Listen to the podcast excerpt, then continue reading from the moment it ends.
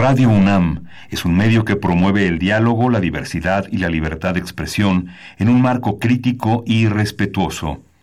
Los comentarios expresados a lo largo de su programación reflejan la opinión de quien los emite, mas no de la radiodifusora. Radio UNAM presenta Primer Movimiento. El mundo desde la universidad.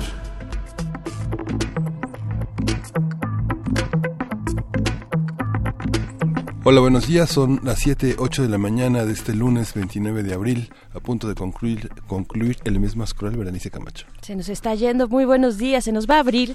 Eh, y pues sí, paciencia en las calles, en las calles de la Ciudad de México, pues ya eh, inicia, inicia el regreso a clases después de dos semanas de vacaciones, de este periodo vacacional de Semana Santa. Prevea sus salidas.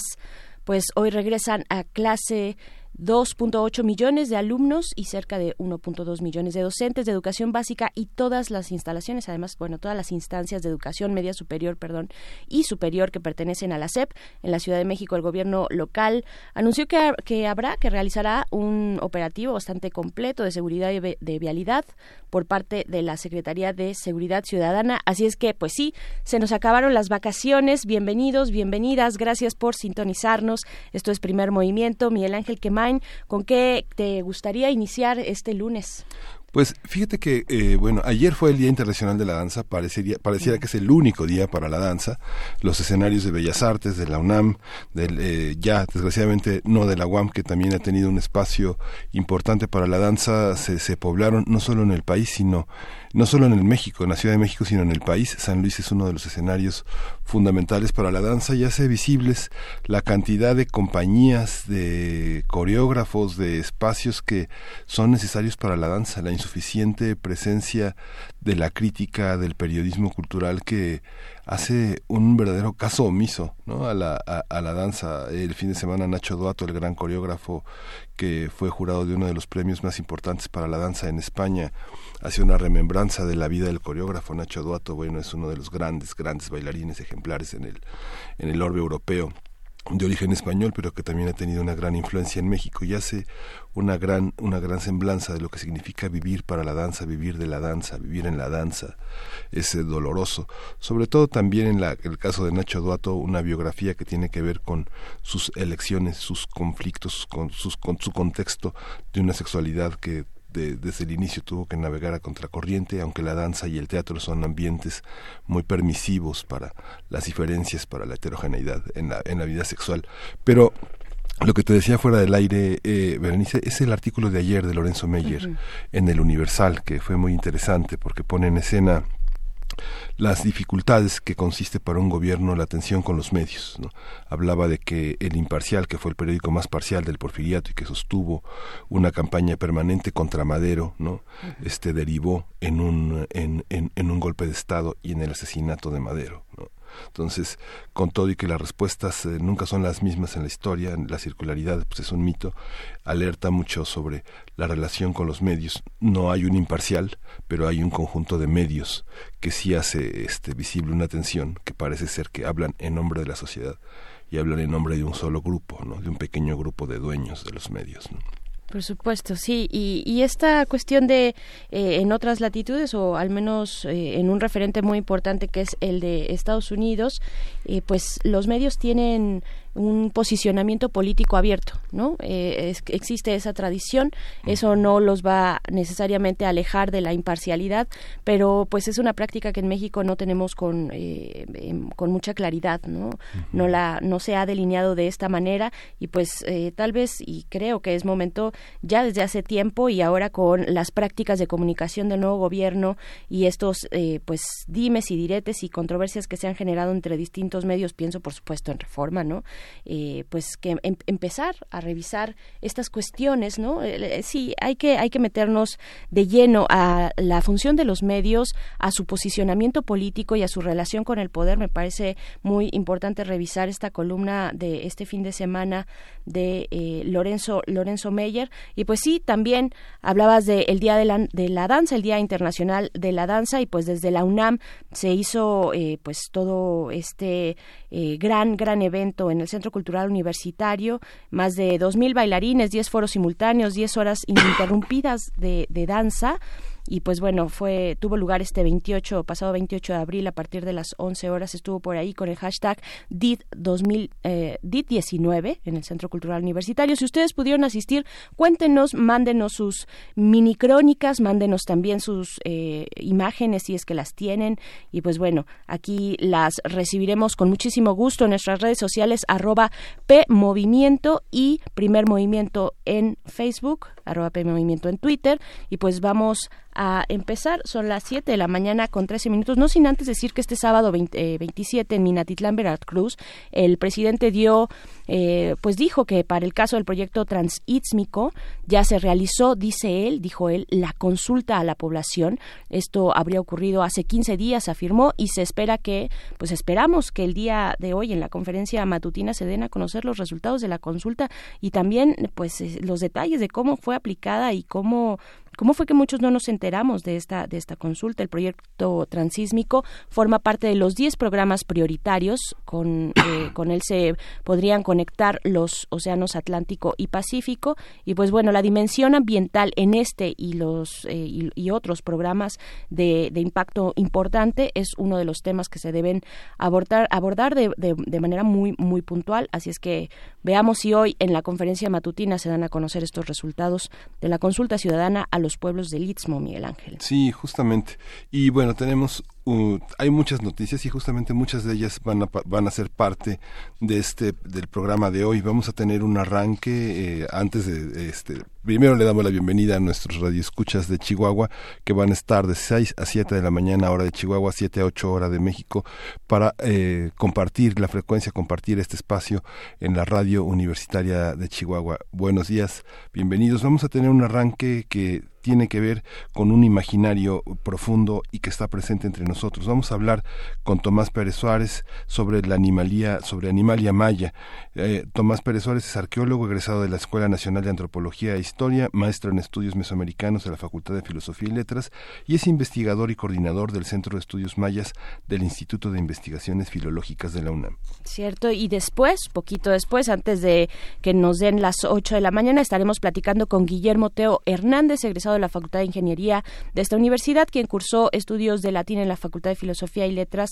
Actualmente es coordinador del catálogo de música de concierto de la Fonoteca Nacional y nos trae un tema bastante interesante, la música de las Américas en tus oídos, se titula que eh, pues la cuestión es eh, saber qué escuchaban los españoles cuando llegaron a América, qué se estaba escuchando en aquellos momentos, pues lo vamos a tener con Guillermo Teo Hernández por parte de la Fonoteca Nacional. Sí, es interesante la pregunta tan anacrónica, ¿no? Sí, En la nota nacional tenemos la reforma educativa, en qué quedó esa, esa, eh, ese, esa análisis le corresponde al doctor Manuel Gil Antón, investigador del Centro de Estudios Sociológicos del Colegio de México y especialista en sociología de la educación. Así es, y también en nuestra nota internacional, pues un tema que está en todos, eh, en todos los diarios, está reseñado y empezándose a observar por este fin de semana donde tuvo lugar el proceso electoral en España. Vamos a platicar con Oriol Mayó, periodista, editor web, escritor y docente. Actualmente trabaja en la Benemérita Universidad Autónoma de Puebla. Vamos a ver qué es lo que está ocurriendo, cómo quedaron eh, estas tendencias electorales en España. ¿Y la poesía necesaria te toca a ti? Ah, sí, me toca a mí, me toca a mí todo listo, eh, todo, todo mundo tranquilo, la poesía necesaria está en camino. y también tenemos una mesa muy interesante. Una mesa del día que tiene que ver con el apoyo de los amapoleros en Guerrero, que es una conversación que sostendremos con Ricardo Castillo, director de Cuadratín Guerrero y politólogo y periodista. Pues vamos a empezar con música también, Miguel Ángel, eh, no sé con qué nos diga la, la productora. Vamos a escuchar eh, de los atemperados El hogar del conejo, Intouchly Ical.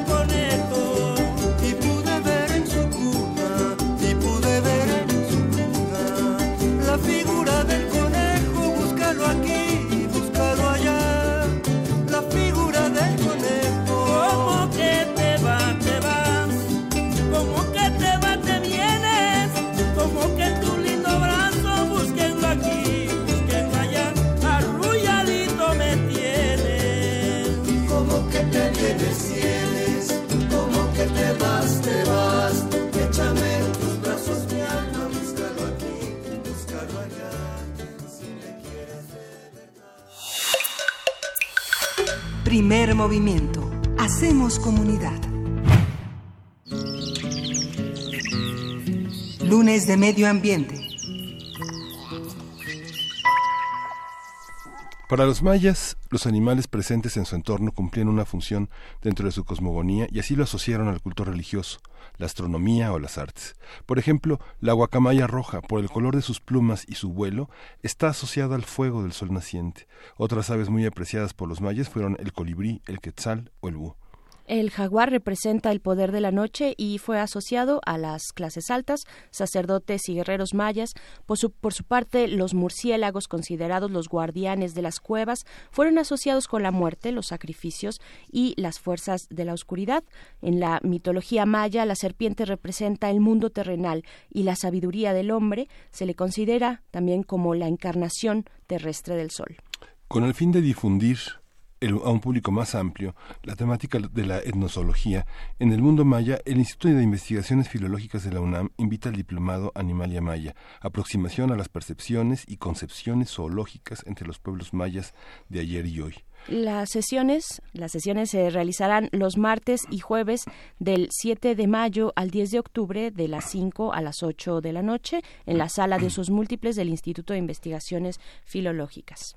A partir del diplomado vamos a hablar sobre el papel que juegan los animales en la imaginería y la mitología mayas, de qué especies se trata, cómo se retratan y en qué fuentes pueden encontrarse la información. Está con nosotros Tomás Pérez Suárez, él es arqueólogo egresado de la Escuela Nacional de Antropología e Historia, maestro en estudios mesoamericanos de la Facultad de Filosofía y Letras, es investigador y coordinador del Centro de Estudios Mayas del Instituto de Investigaciones Filológicas de la UNAM. Bienvenido, maestro. Muchas gracias. ¿Cómo está, maestro Tomás Pérez? Pues eh, para hablar de este diplomado Animalia Maya, aproximación a las percepciones y concepciones zoológicas entre los pueblos maya de ayer y de hoy, pero tal vez sea preciso, eh, ya, y fuera del aire ya teníamos una, una charla muy interesante sobre la función tanto de difusión a través de la revista de cultura maya, de... eh, estudios de, cultura maya. De estudio, estudios de cultura maya y las opciones que tenemos, ¿no? De, de, de los pueblos eh, originarios y de las visiones prehispánicas,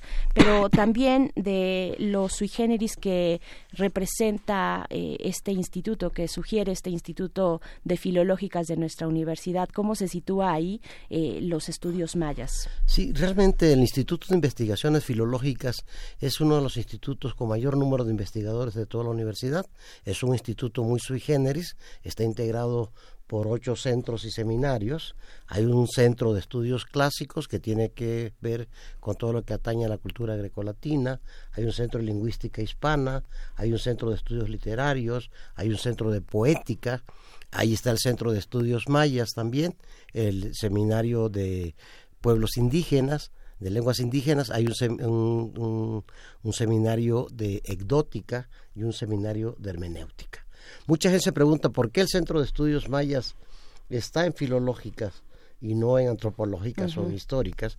La razón tiene que ver con lo mismo que atañe al quehacer filológico, que es el estudio de la cultura a través de la palabra, y dado que la escritura maya alcanzó los máximos niveles en el continente americano, se le da un lugar muy especial a esta cultura en este instituto. De ahí que el Centro de Estudios Mayas esté en filológicas. Uh -huh. Uh -huh.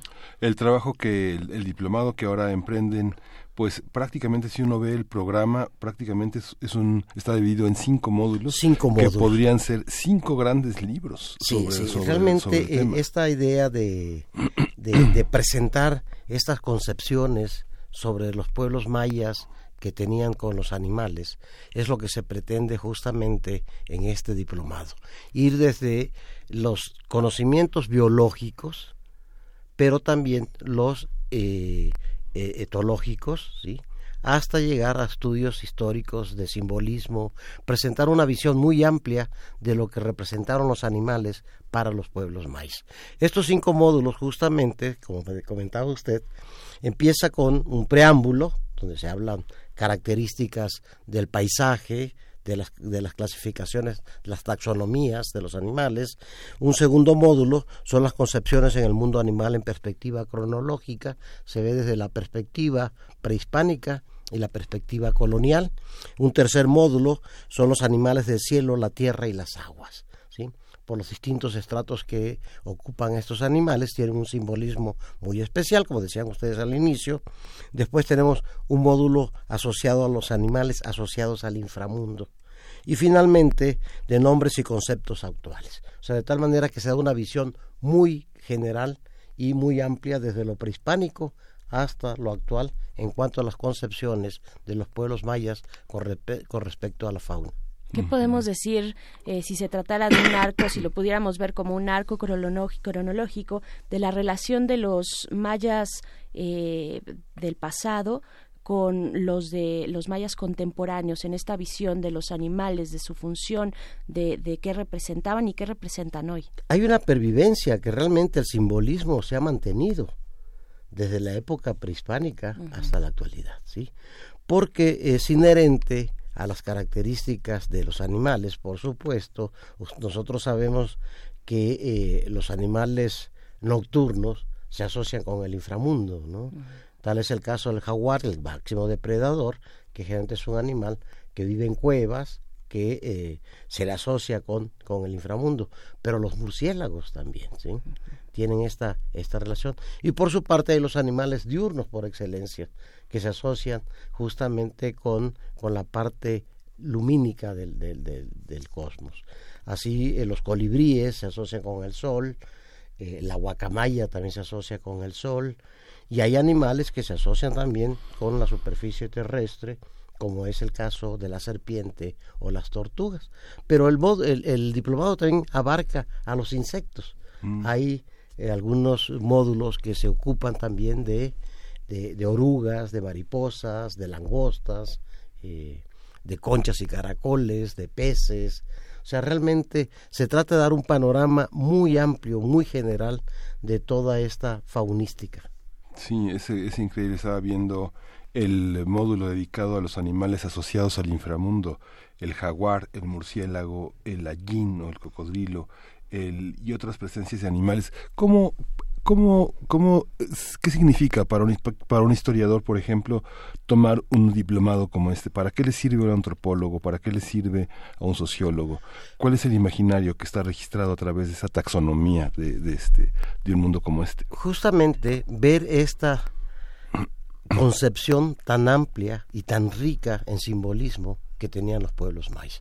Creo que quien toma el diplomado va a cambiar su percepción con respecto a los animales.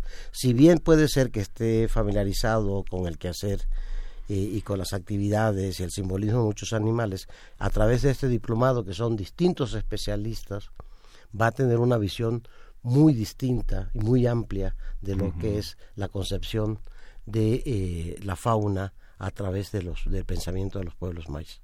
Claro, qué decir también cuando se toca el mundo de la realidad con el mundo místico, con el chamanismo, con otros usos tal vez más religiosos, donde intervienen representaciones reales, pero también eh, imaginarias de, de, seres animados. Sí, justamente esta vinculación de los animales con los humanos es universal. Prácticamente el hombre se apropia de las características de los animales, ¿sí? y por ejemplo un guerrero no va a tener como asociado un animal pequeño, o sea, un guerrero va a tener asociado al león, al jaguar, al águila, a la serpiente, no un ratoncito o una ardillita, ¿no? Entonces generalmente hay, hay esta, esta vinculación de cómo los humanos nos apropiamos de las características inherentes de cada animal para nuestro quehacer, o sea, o nuestra proyección o nuestro querer ser. Claro. Fíjese que el, esta, la semana pasada tuve oportunidad de ver Chimali, eh, la exposición del Tesoro de Moctezuma Sí, que está en el Museo de sí. Historia del, del Museo de Castillo, Castillo. sí. Es increíble, uno empieza con una plumita y termina con el guerrero águila. ¿no? Esta concepción de, o escuchaba la visita guiada que estaban haciendo en inglés hacia los eh, algunos turistas que estaban de paso por el castillo y solo tenían una palabra para para la guacamaya y el perico que era parrot no este sin embargo uno verá también ta- toda esta toda esta iconografía sobre estas aves y es enorme la la taxonomía, la, la nomenclatura sobre estas aves. ¿Hay una visión que alcance de una mayor riqueza respecto a la, a la nomenclatura europea, a la clasificación de las aves y de estos de este tipo de animalia? Sí, indiscutiblemente eh, el inventario eh, de palabras que tiene cada pueblo está relacionado con la riqueza de su medio. ¿sí? En el caso mesoamericano y concretamente en el caso de los pueblos mayas, la diversidad, por ejemplo, cuando se habla de, de perico o loro, hay una cantidad desde el cabeza amarilla, el palencano, el cabeza blanca, o sea, Exacto. o sea, entonces cada uno tiene un nombre específico. Para nosotros todos son loros, ¿sí? Pero para ellos, cada una de esas especies, perfectamente reconocida, no solamente tiene una palabra específica, sino un simbolismo también específico. ¿sí? Y eso ocurre con la gran mayoría de, de- de los... Por ejemplo, cuando uno ve la taxonomía de, de los peces, por ejemplo, el nombre de los peces, cuando uno se encuentra los nombres de... O sea, empieza uno a ver esta relación que se crea, por ejemplo, eh, pensando en las rayas o mantarrayas, ¿no? Eh, que en agua se conoce como pa- palomichitl, ¿sí? O sea, pescado mariposa, ¿no? Por la acción de, de volar. o de- y así, así hay muchos nombres de, de muchos animales que, que de alguna manera dan idea de su ámbito, pero también de sus prácticas o sus características inherentes. Entonces, en la taxonomía entran en juego todos estos aspectos, que es lo que se va a abordar en el diplomado. Justamente la gente va a ver especialistas eh, que se van a encargar también de taxonomías, o sea, entonces nos van a presentar características de cada uno de estos animales Claro. y su nomenclatura. Sabemos de la eh, de los retos que representan para las culturas originarias los embates de, de la actualidad y desde hace mucho tiempo lo que se ha venido arrastrando eh, cómo cómo combatirlos más que combatirlos, ¿cómo los aborda primero que nada el Instituto de Investigaciones Filológicas, dado que la lengua es uno de los elementos culturales que primero se, se diluyen, se disuelven, incluso en aras de una supervivencia en un mundo global, ¿no? donde ya no caben esas particularidades, es lamentable, sin duda. ¿Cómo, cómo lo abordan ustedes? Sí, justamente eh, esto es algo inevitable. El avatar del modernismo, de la globalización, ha hecho que desaparezcan muchos términos eh, indígenas propios para, para aceptar o asimilar las nomenclaturas universales. ¿sí? Pero, de alguna manera, una de las formas de mantener vivo estos conocimientos es a través de estudios como estos, ¿no? Eh, es la única manera en que uno puede perpetuar ese conocimiento, porque si no se toma en cuenta eh, este, estas concepciones de los pueblos originales, prácticamente a la larga desaparecerá toda esta riqueza que es eh, las lenguas y sobre todo la nomenclatura y el simbolismo de la animalia con respecto a los pueblos originales. ¿Significa una línea de estudio también para, para el instituto? Pues de alguna manera eh, sí, eh, el, el Seminario de Lenguas Indígenas de alguna manera se encarga en esto. Concretamente el Centro de Estudios Mayas solamente con los mayas, pero recordemos que, que México, estamos hablando de alrededor de 64 lenguas eh, y cinco familias lingüísticas muy importantes, generalmente que son las que integran estas lenguas, que sería la familia otomangue, que va desde el otomí hasta el mangue que se hablaba en Costa Rica y Nicaragua, y la familia mijesoque, que es una familia poco conocida en cuanto a su vinculación con el pasado prehispánico. Pareciera ser que estos, los mijesoques no tuvieron un pasado glorioso, a diferencia de los zapotecos o los mixtecos o los mayas, pero la primera gran civilización mesoamericana que fue la Olmeca se expresó en Mijesoque. Y los primeros ejemplos de escrituras están en Mijesoque, ¿no? Está la familia lingüística maya, por supuesto, que mucha gente piensa que el maya es una lengua, cuando en realidad es una familia lingüística integrada por 31 lenguas distintas, en algunos casos ininteligibles entre sí, y por supuesto la familia yuto-azteca, ¿sí? a la cual pertenece el náhuatl y que realmente es una lengua muy reciente en Mesoamérica, ya que todos sus parientes están fuera de, de Mesoamérica, están sobre todo en el norte. Pero además hay otras lenguas que no tienen parientes, como el purépecha, por ejemplo, el guave, el totonaco mismo, eh, que son lenguas un poco aisladas. Entonces, digamos, esa riqueza lingüística que es eh, eh, México, pues se tiene que abordar y se tiene que proteger a través del conocimiento. Sí. Y esta, es, no sé, es enorme el, los módulos que están representados ahí. ¿Cómo fue reunir a tantos? A veces es difícil, aunque se cursen dos veces la carrera de antropología, o, es, es, casi imposible tener un recorrido tan específico. ¿no? Es, sí, la verdad que aquí participan no solamente historiadores y antropólogos, y arqueólogos, sino hay biólogos, este, hay historiadores especializados en, en tiempos coloniales, arqueólogos, eh, gente que ha trabajado tecnología, por ejemplo, sobre tecnología de objetos de concha.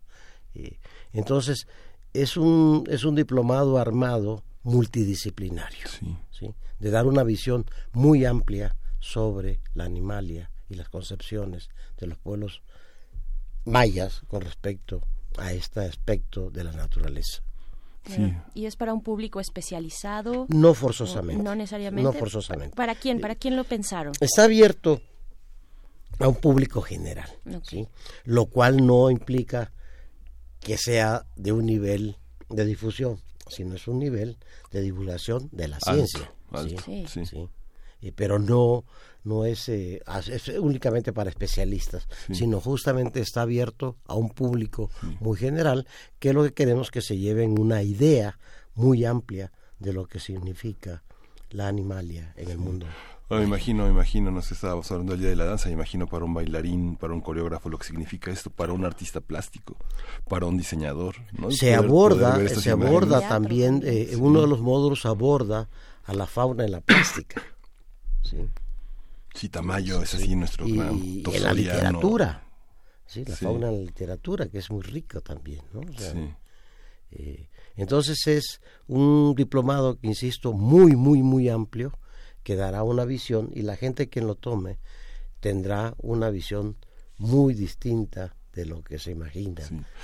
Va a empezar de este martes que viene en ocho. Todavía hay oportunidad de inscribirse. claro, ¿Cuánto, está- este, está abierto. Hay, hay descuentos, es gratuito. Eh, eh, bueno, si hay descuentos para universitarios, sí, por supuesto, y eh, el diplomado realmente eh, puede uno dirigirse al Departamento de Educación Continua y Educación a Distancia del Instituto de Investigaciones Filológicas, puede entrar a la página del instituto y ahí va a encontrar todo, no solamente este evento, sino otros eventos que realiza el instituto. Eh, dada la diversidad de los centros de investigación que existen en el instituto, el instituto ofrece una rica eh, una rica programación de eventos, no solo relacionado con este caso de la animalia, que es el que me toca a mí, estoy hablando, sino que hay muchísimas otras eh, pláticas y diplomados y cursos y conferencias que organiza el instituto y todos pueden consultarlo en la página del Instituto de Investigaciones Filológicas www.filológicos.unam Perfecto, pues ahí está. Le agradecemos muchísimo, profesor Tomás Pérez Suárez, arqueólogo, también eh, es investigador y coordinador del Centro de Estudios Mayas del Instituto de Investigaciones Filológicas de la UNAM, pues por compartirnos estas posibilidades. Animalia Maya, este diplomado, aproximación a las percepciones y concepciones zoológicas entre los pueblos mayas de ayer y hoy, que tendrá lugar los martes y jueves de, a partir ya de este 7 de mayo y hasta el 10 de octubre, martes y jueves de 5 de la tarde a 8 de la noche en la sala de usos múltiples Instituto de Investigaciones Filológicas, pues ahí están todas las coordenadas para que se puedan acercar si es que es- están, están interesados. Muchísimas gracias, profesor. No, gracias a ustedes. Muchísimas gracias. Vamos, a- vamos con música, vamos a escuchar de Sun Garden Blood Hole Sun.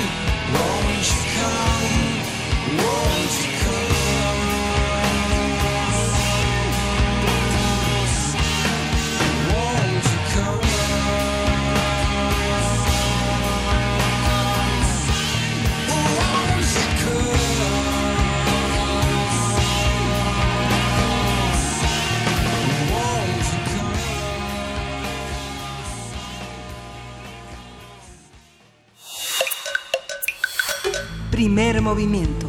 Hacemos comunidad. La música de las Américas en tus oídos.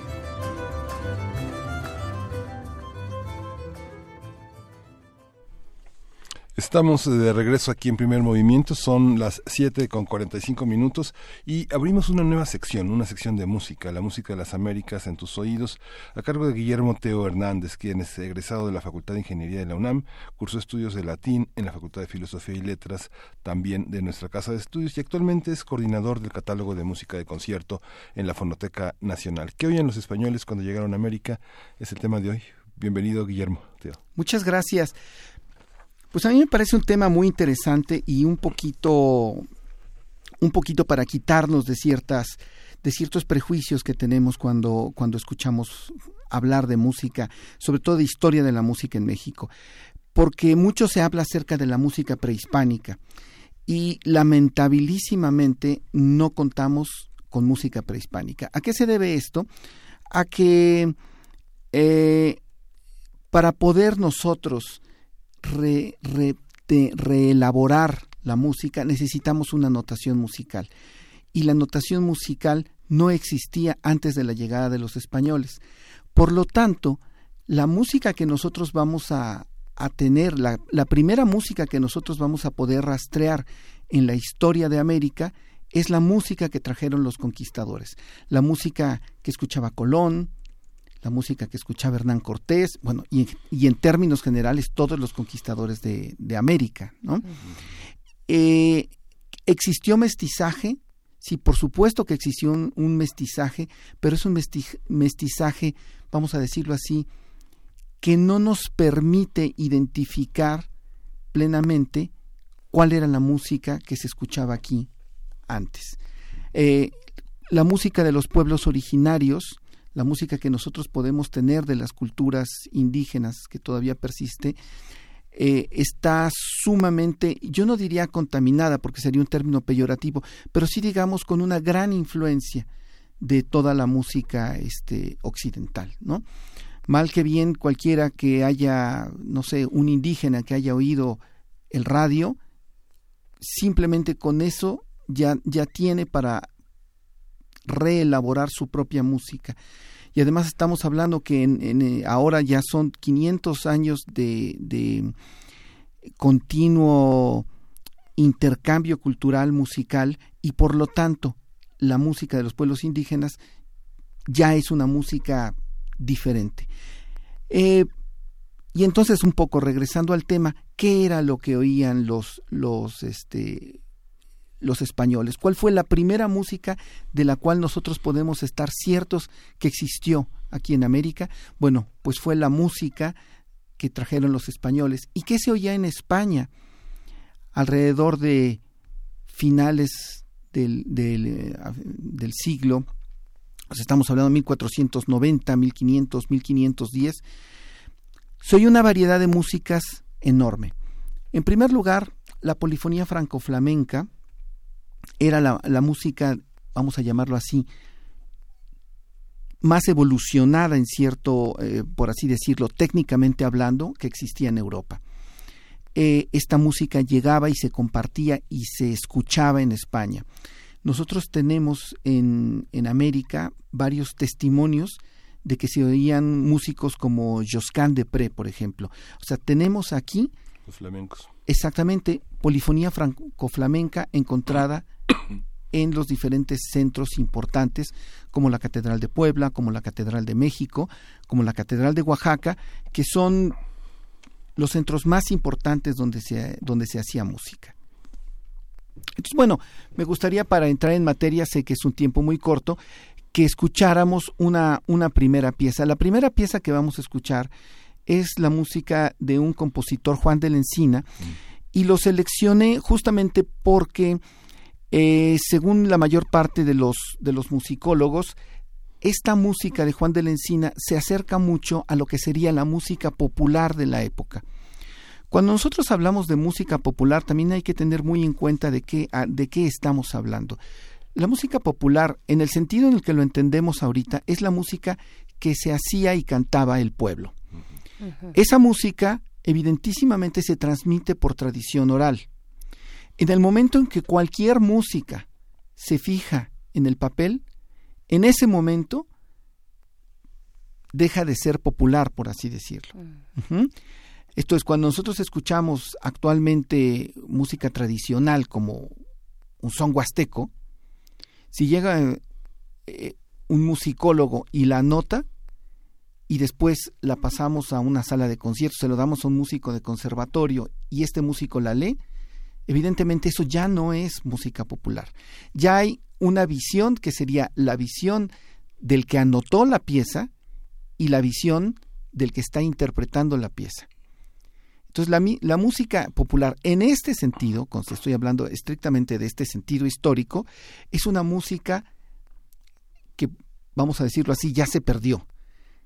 Podemos rastrearla a través de este tipo de compositores como Juan de la Encina, que se ve que, que estuvieron muy influenciados por ella. Y mm, además el tema es un tema muy español, es muy gozoso. Es una canción que se llama Hoy comamos y bebamos, que es, es muy famosa, ¿no? Eh, se llama Hoy comamos y bebamos y cantemos y holguemos que mañana ayunaremos. Es una canción totalmente festiva. Eh, ¿Qué costumbre es de consejo que todos hoy nos hartemos que mañana ayunaremos? Comamos y bebamos tanto hasta que nos reventemos que mañana ayunaremos. La interpretación es de Jordi Zaval y el Esperión 20. Muy bien, vamos, nuestra producción se está preparando para... Soy muy eh, rápido, perdón.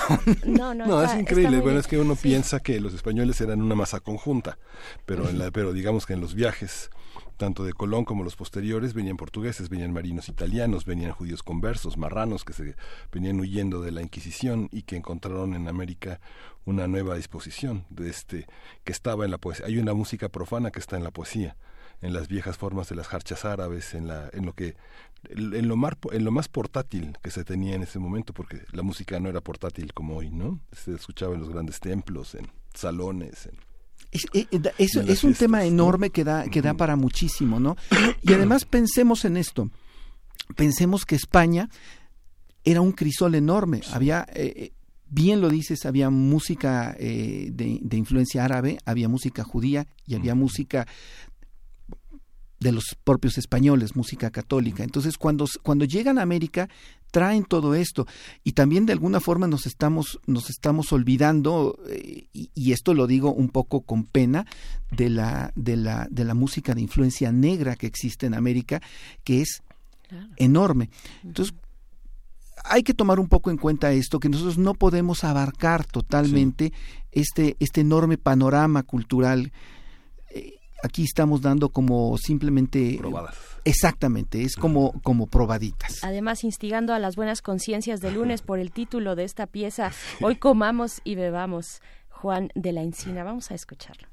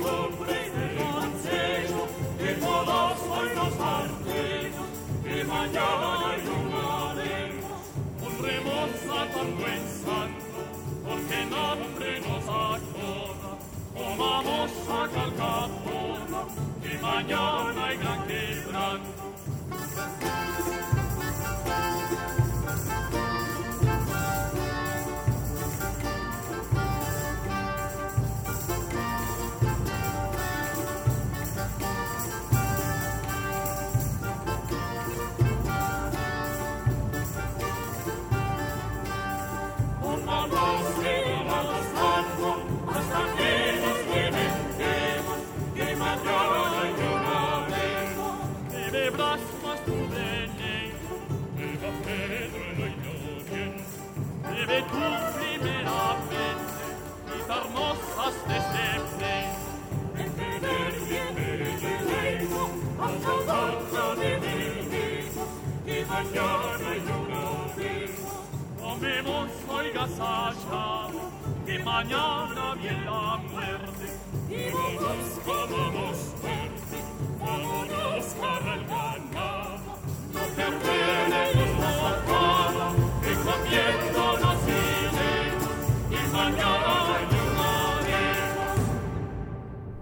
Estamos conversando con Guillermo Teo Hernández en esta nueva sección que les proponemos, esta nueva sección que aborda la música, la música de las Américas en tus oídos. Acabamos de escuchar una pieza eh, titulada Hoy comamos y bebamos. Juan de la Encina y pues es lo que nos traes como apertura de esta sección Teo eh, qué más qué más decir de este recorrido y con qué irlo cerrando también Bueno, como como esta es digamos una primera probada para que para que nos quedemos todos con ganas de oír más, estamos escuchando ahorita música de los españoles, o sea, la que sería eh, de los españoles en el- la época en la que llegaron a, a América. Y lo que comentábamos y era que era una enorme variedad de música. Sin embargo, eh, escogí a Juan de la Encina por tener una característica que se acerca bastante a la música a la música popular que se hacía.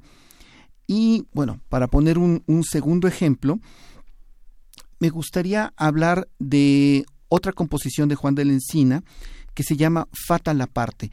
Eh, nosotros en algún momento ya platicábamos en la hace un tiempo de qué cosa era un villancico. Nosotros los villancicos los asociamos siempre con la con la Navidad.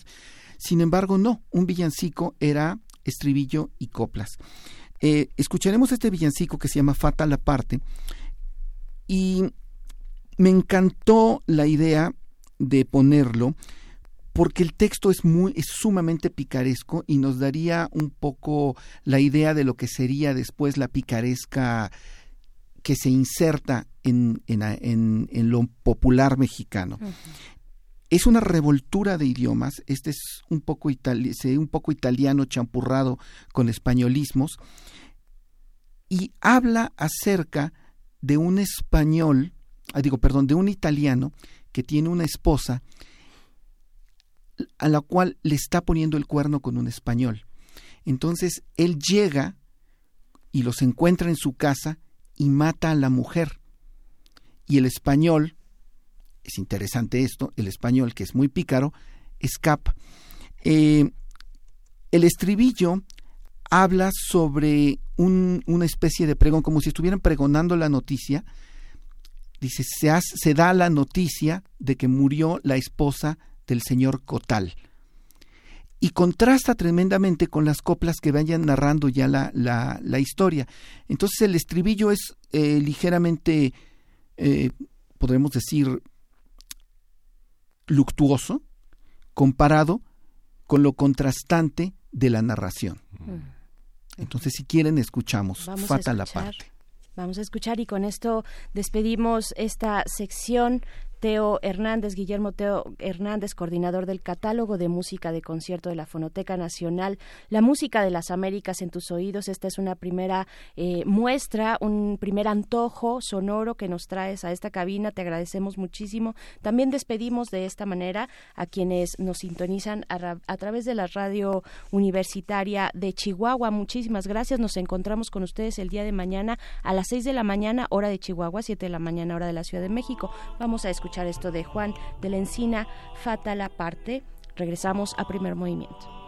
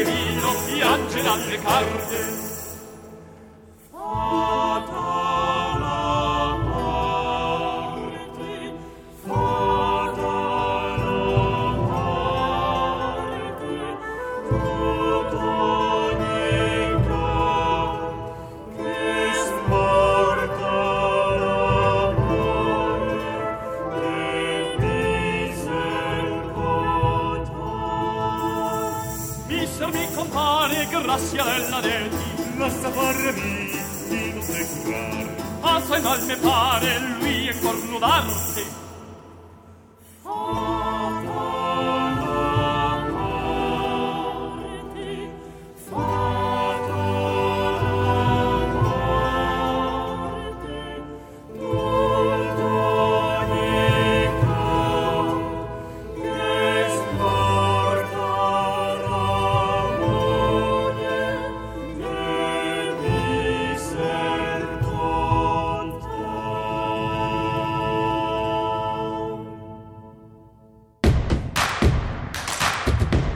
Síguenos en redes sociales. Encuéntranos en Facebook como Primer Movimiento y en Twitter como arroba PMovimiento. Hagamos comunidad.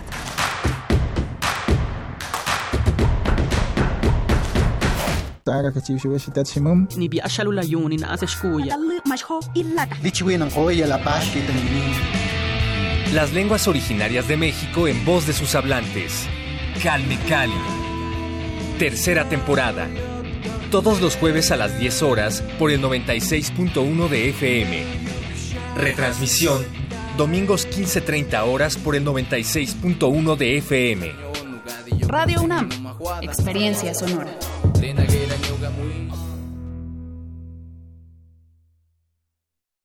Xochicoscatl. ¿Cómo están amigos míos? Me da mucho gusto saludarles. Vamos a cumplir ya un año de nuestro programa y habrá mucha fiesta lunes 13 de mayo, programa especial. No se lo pierda, Tlaxquematimiac. Xochicóscat, collar de flores. Primer aniversario. Transmisión especial de dos horas con concierto en vivo por el 96.1 de FM. Lunes 13 de mayo. Te esperamos. Radio UNAM. Experiencia sonora. Xochicoscatl. ¿Sabías que los partidos políticos se encuentran en un proceso de actualización de sus padrones de afiliadas y afiliados? Como parte de este proceso, tú puedes consultar si cuentas con una afiliación a alguno de ellos en INE.mx. Ingresa con tu clave de elector y revisa en el sistema de afiliados a partidos políticos. Si te encuentras afiliada o afiliado sin tu consentimiento, es tu derecho solicitar la baja de este registro ante cualquier oficina del INE. Porque en la democracia Contamos todas. contamos todos. INE.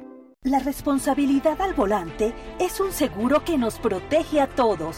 Por eso, revisa tu vehículo, mantente alerta, evita el alcohol y las drogas, aléjate del celular, respeta los señalamientos, ponte el cinturón, utiliza el asiento especial si vas con menores.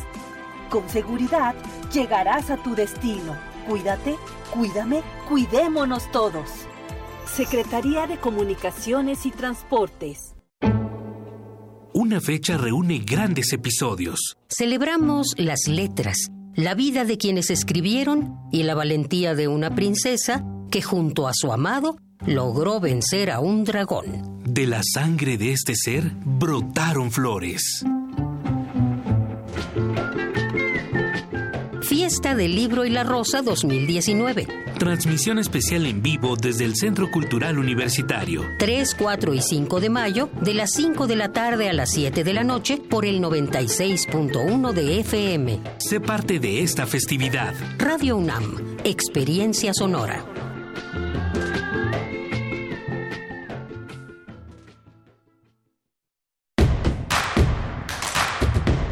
Queremos escucharte. Llámanos al 55 36 43 39 y al 55 36 89 89.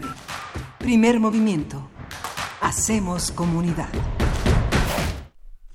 Muy buenos días, estamos de vuelta cuando son las ocho con cuatro de la mañana de este lunes 29 de abril. Les damos la bienvenida a quienes nos sintonizan a partir de este momento. También nos eh, conectamos, nos asociamos a partir de este momento y durante la siguiente hora con la Radio Nicolaita que transmite a través del 104.3 allá en Morelia.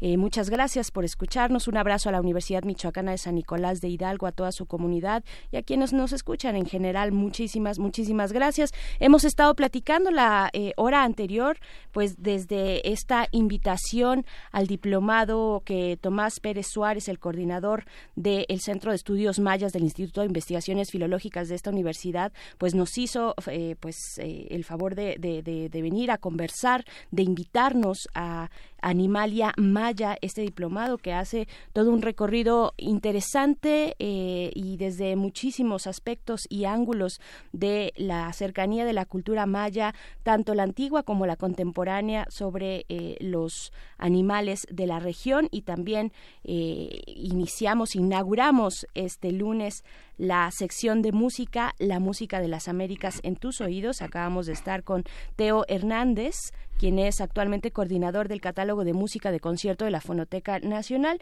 Nos trajo algunas sugerencias, un inicio, unas pinceladas, decía él, sobre eh, Juan de la Encina, esta música que da un punto inicial entre la conversación, la conversación sonora entre la Nueva España y también la Corona en España, 1496 más o menos es el tiempo en el que estuvimos, eh, bueno, que estas sonoridades se reflejaron, fatal aparte y también iniciamos con Hoy comamos y bebamos esta nueva nueva eh, sección de música de las Américas. Así es que nos queda todavía muchísimo por delante Miguel Ángel Quemain.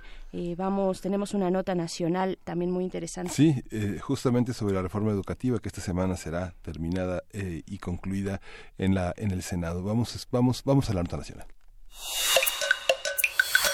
Primer movimiento. Hacemos comunidad. Nota nacional. Con 356 votos a favor, 61 en contra y dos abstenciones, la madrugada del pasado jueves la Cámara de Diputados aprobó la reforma educativa. La iniciativa ahora pasará al Senado para su discusión y aprobación. Los maestros de la coordinadora de la CENTE consideraron insuficiente la acción legislativa. Wilber Santiago, vocero de la sección 22, dijo que no se respetaron los acuerdos alcanzados en las reuniones con legisladores y funcionarios de la Secretaría de Educación Pública.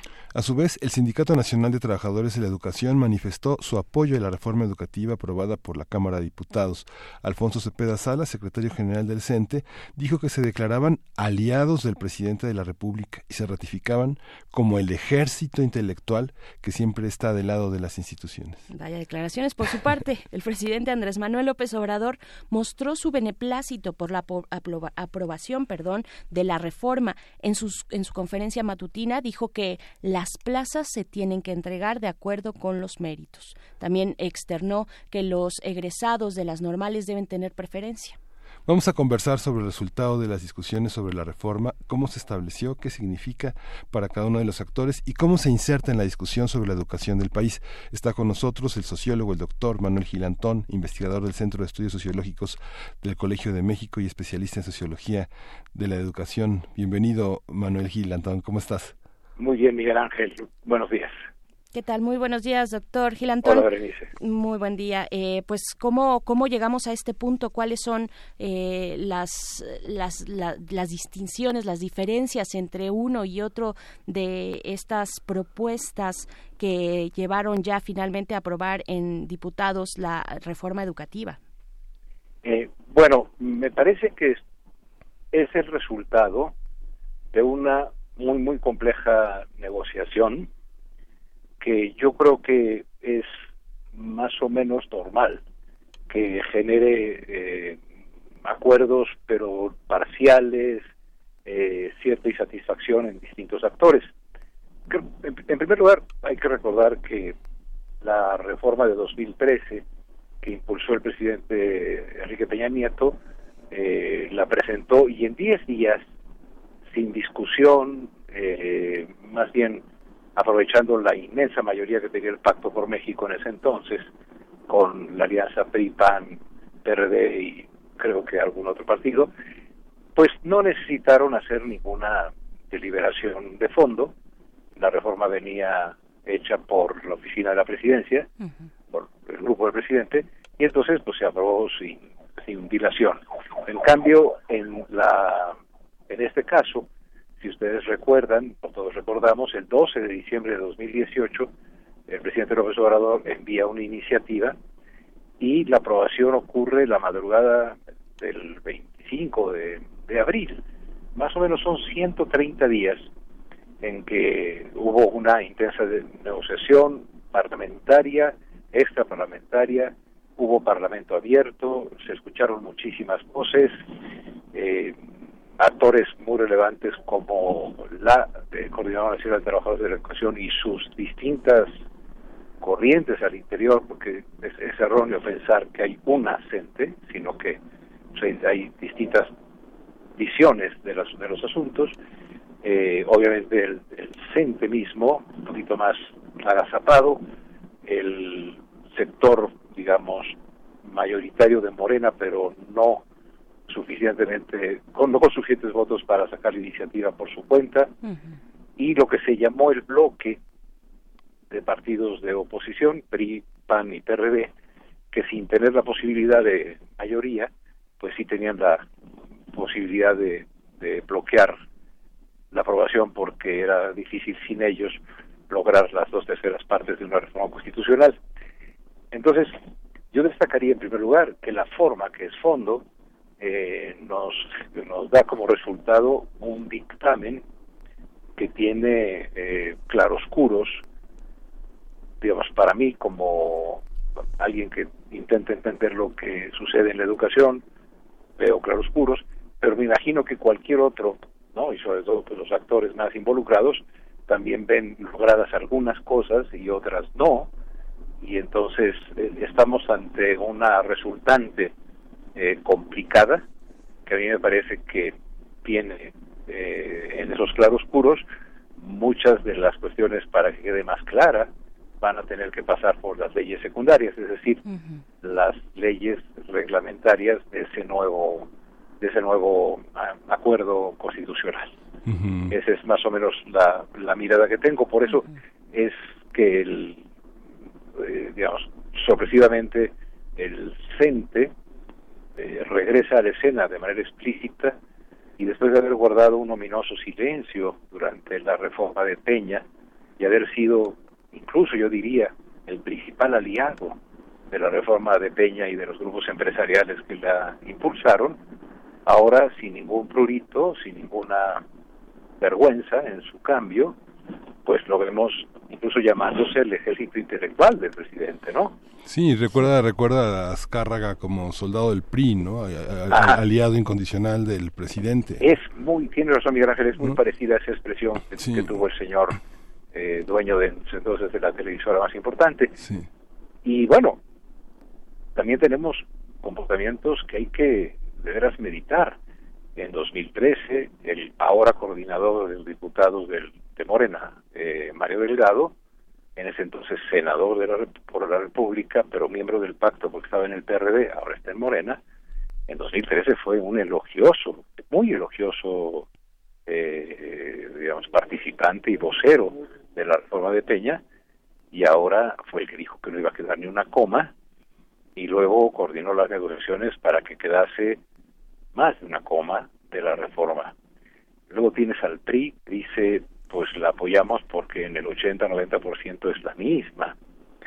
La coordinadora que es un sector muy importante la coordinadora que dice es la misma, nada más que maquillada y digamos el, el gran el gran ausente que siempre tenemos como como una una presencia silenciosa pero seguramente que también piensa y opina etcétera pues el millón y medio de involucrados en como docentes no los padres de familia y los niños y las niñas los, los jóvenes que están en el sistema educativo.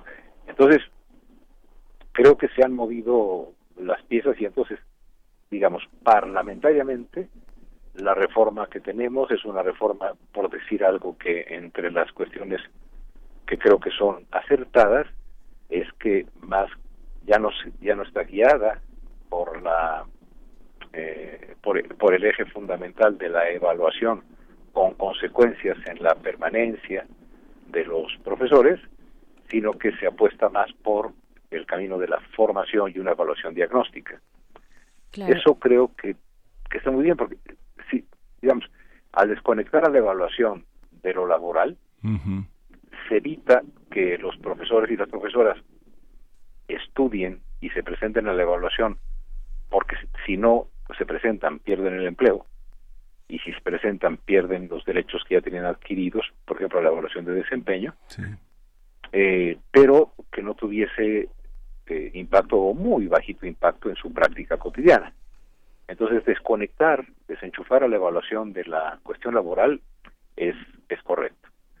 Pero, perdón, y por otro lado, el, el, el, el transitorio número 16, que es el que ha causado más polémica, que indica que el- los, profesores y profesoras de México estarán amparados, salvo en lo que toca al, a la admisión, el reconocimiento y la promoción, eh, que serán regulados por la nueva ley, salvo en eso, eh, estarán eh, tutelados por el, la fracción B de la, de la, del artículo 123 a algunos ac- actores, fundamentalmente al PAN, a la red, esta red de educación de derechos de algunos eh, académicos que han colaborado en, la, la- en la- el dictamen, les parece que es una rendija por la cual se puede colar la vieja práctica de un, convenio entre las autoridades y el sindicato para, digamos, controlar el acceso al, magi- a las- al ejercicio del magisterio eh, y, digamos, solicitar a las personas o exigir o mm, más o menos condicionar eh, la posibilidad del cambio, de la, eh, del ingreso, de la promoción a cuestiones extra eh, docentes, ¿no?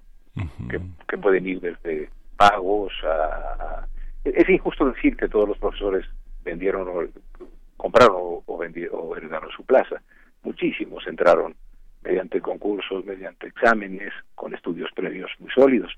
Pero digamos, hay una hay una precaución a ese respecto y por otro lado la coordinadora que parecería sugerir que debe quitarse esta cuestión del ingreso como está pactado en la como está acordado en la Constitución ahora en el Senado bueno todavía no, no en la Constitución pero ahora discutiéndose en el Senado para quedarse exclusivamente en el, en el apartado B del artículo 123 por eso digo eh, Berenice Miguel Ángel que mucho va a depender de cómo se traduzca eh, estos acuerdos en la ley correspondiente al eh, servicio ah, docente de las maestras y maestros mexicanos. Sí, ¿tú, tú crees, Manuel, que, te- de- que qué debemos esperar de esta revisión del Senado? ¿Solamente la firma y la aprobación? Fíjate que estaba, estaba revisando, este, a veces de un poco de una manera obsesiva, el, el informe que se hizo en el INE, toda la defensa de Teresa Baracho al, al tema de la autonomía y de la evaluación. Y una de las cosas que estaba viendo, por ejemplo, es eh, este... eh, eh, En el informe, bueno, están, como tú bien lo dices, eh, todos estos claroscuros de los protagonistas de la, del proceso educativo desde 2011 hasta nuestros días, en el que han cambiado de perspectivas teóricas, de uniformes, de apariencia, de peinado, todos los grandes protagonistas. No sé, pienso en Schmelkers, pienso en Guevara Niebla, pienso como en toda la, toda la gente que, eh, si uno revisa la, la, revista del INE, 73 números desde 2011, y uno ve las posturas, este, son francamente como si hubieran sido por apellidos distintos, ¿no? Una escrita por Sófocles y otra escrita por Shakespeare. O sea, es algo como, como cambian de camiseta. Y veo el informe de 143 páginas sobre el tema de la educación obligatoria en México. El tema de la educación obligatoria inicia con el aspecto que tiene que ver con el derecho a, este, al acceso, la permanencia y conclusión de una de la educación obligatoria y vemos que realmente la gente entra, pero no permanece y no concluye, ¿no? Y el derecho a un servicio educativo y digno y digno y de calidad, pues son otra, es otra de las perspectivas, bueno, de escuelas sin muro, sin baños, sin agua, sin electricidad. O sea, es algo muy impresionante, ¿no? ¿Qué, cómo, es, ¿El Senado tendrá una respuesta a eso o, o es una firma por el tema político que está tan álgido en estos momentos? Eh, bueno, yo tengo la impresión de mm, que en ocasiones nos hemos como acostumbrado en México a suponer que lo que está en la Constitución de inmediato es práctica, es práctica cotidiana y en todos lados como si la Constitución fuese eh, un mandato que suscita de inmediato cumplimiento, cuando sabemos que de un acuerdo a nivel constitucional hay mucho derecho hacia ese sitio, que son las aulas, las escuelas y, los contextos. Muy rápidamente, si seguimos teniendo a 5 millones de mexicanos en analfabetismo, 10 millones sin, de mayores de 15 años sin haber terminado la primaria, 16 millones sin secundaria. Perdemos a 600 mil jóvenes cada año en el nivel medio superior. Y básicamente esa merma y esa falta de resultados de la escuela no no no no puede ser atribuida como se intentó en el sexenio pasado exclusivamente o principalmente a las maestras y a los maestros eh, los contextos juegan y juegan muchísimo, también juegan los planes de estudio, juegan, juegan muchas cosas. Entonces, el, el, lo que llama la atención del Instituto Nacional de Evaluación de la Educación es que en esta propuesta desaparece como órgano eh, constitucional y incluso con su nombre propio que desde 2002 existe, pero con autonomía desde 2013 y que a mi juicio digamos, no es sostenible y, y, no es no lo sostiene ni el bloque opositor en sus propuestas. ¿Por qué? Porque sí se considera desacertado, creo yo, haber vinculado al INE como quien este, daba los lineamientos a los que se sujetarían, así decía la ley, o dice la actual ley vigente todavía, a los que se sujetarían los, las autoridades locales y federales en la materia de sus evaluaciones. Si el INE no hacía la evaluación, pero ciertamente decía cómo era correcto hacerla. Ahí lo, desgraciadamente, una institución que siempre se había, nos había brindado información de muy buena calidad y lo sigue haciendo, eh, se comprometió en la reforma en un aspecto laboral que yo creo que mermó muchísimo su, su pertinencia la involucró en una reforma, eh, digamos que en el tercero trató de regular las cuestiones laborales que debían de ser reguladas en el 123. Y es interesante porque el INE sigue diciendo en la parte más sana en términos de su de su historia la cuál es la situación del país. Es falso que ellos digan que el INE es el que ha mostrado que hay desigualdad educativa eso es mentira, porque desde 1970 por lo menos este, este, está el país con muchísimo conocimiento por la investigación educativa de esa situación. Eh, sin embargo, eh, la información que brinda es valiosa. Tiene razón Miguel Ángel, ese problema es el problema educativo del país y ese problema es el que tenemos que atender. Ahora, el instituto a su vez, antes de desaparecer, eh, pues ya solo tenía cuatro personas, porque Gilberto Guevara Niebla, curiosamente uno de los grandes defensores también de la reforma de 2013, pues paradójicamente ya es funcionario de la del gobierno que la abrogó o la quiere abrogar. Eh, por otro lado, esto quedó con cuatro integrantes. La profesora Teresa Bracho deja la presidencia, pero también eh, vence su plazo de integrante de la junta directiva.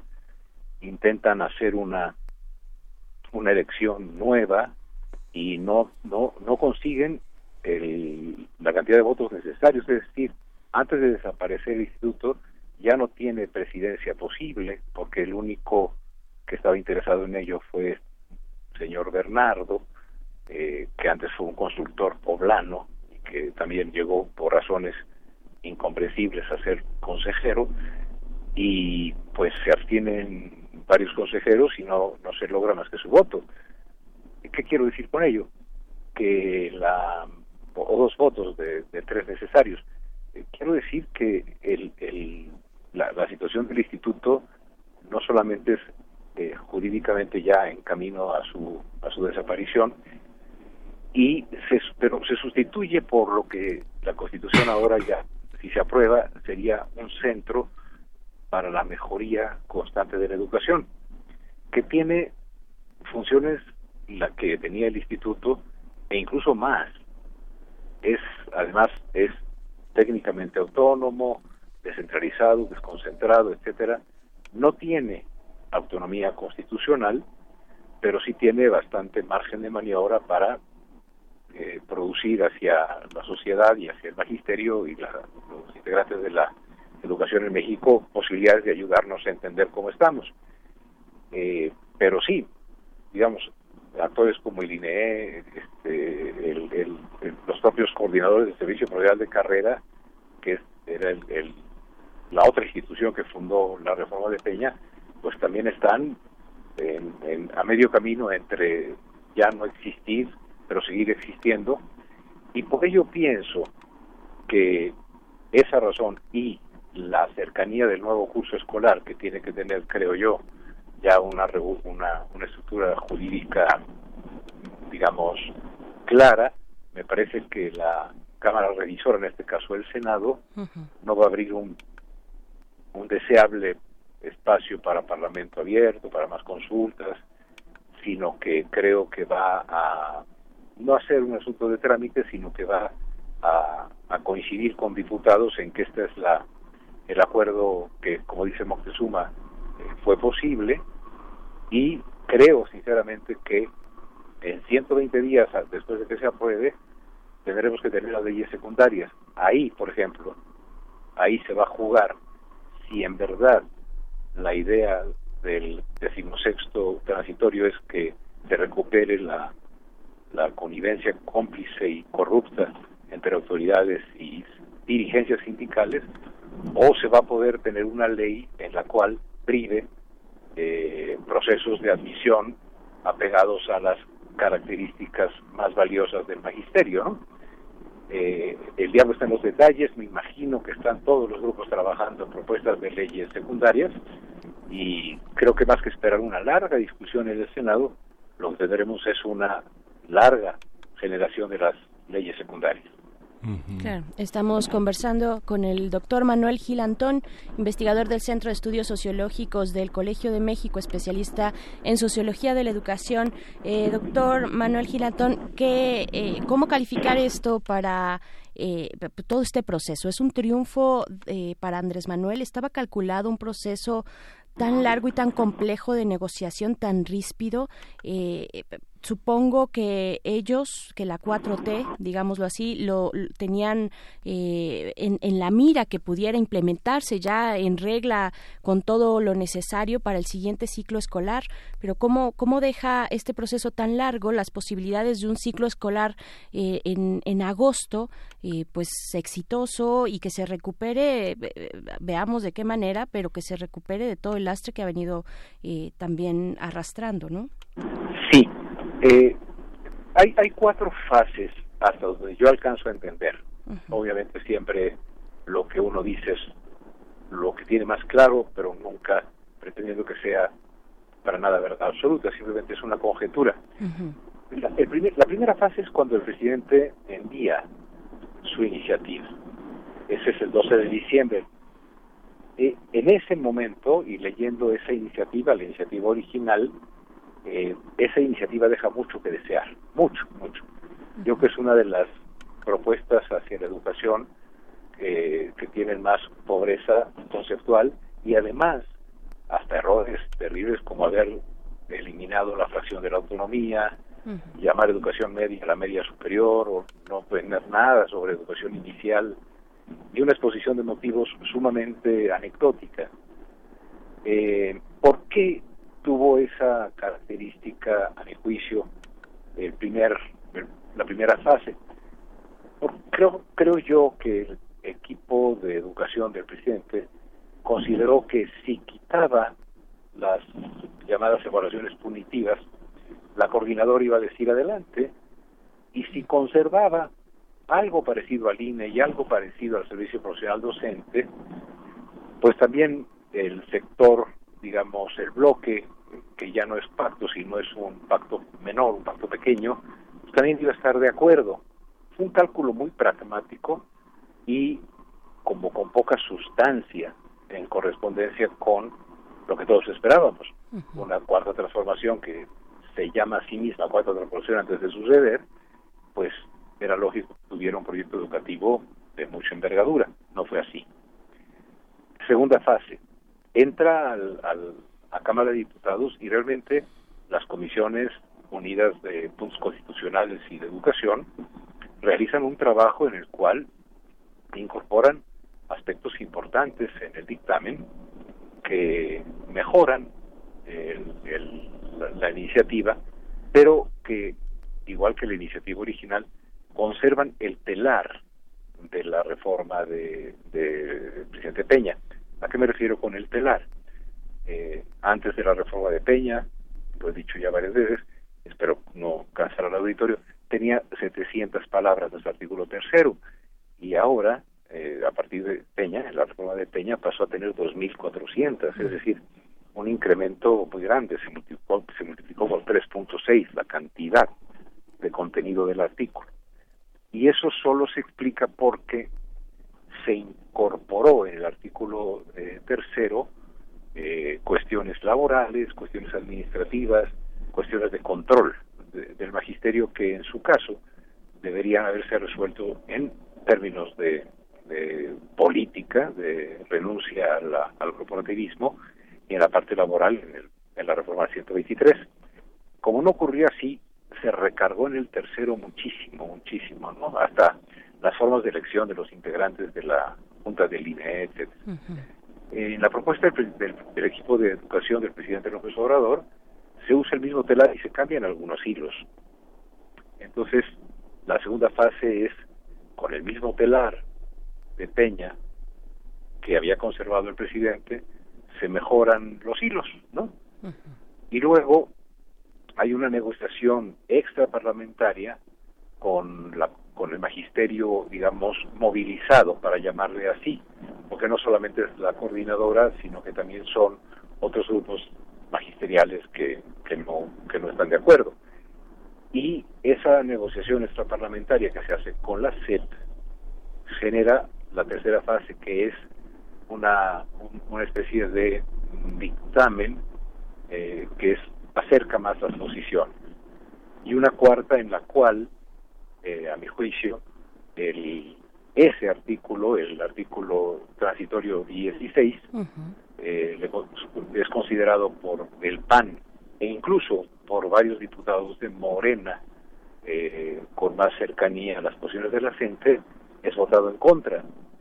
Entonces, estas cuatro fases nos indican cómo se negociaba en el Parlamento, se, o se escuchaba a padres de familia, profesores, estudiosos, este, digamos, expertos, y, y a su vez, digo, las negociaciones fueron... El, el, si ustedes tuviesen tiempo, yo sé que no, eso es chamba de nosotros, pero el dictamen consta de 600 páginas.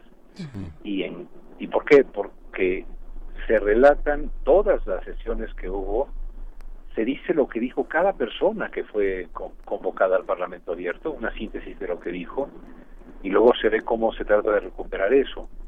Entonces sí es una, sí es una, sí, es, es una resultante, digamos, híbrida, ¿no?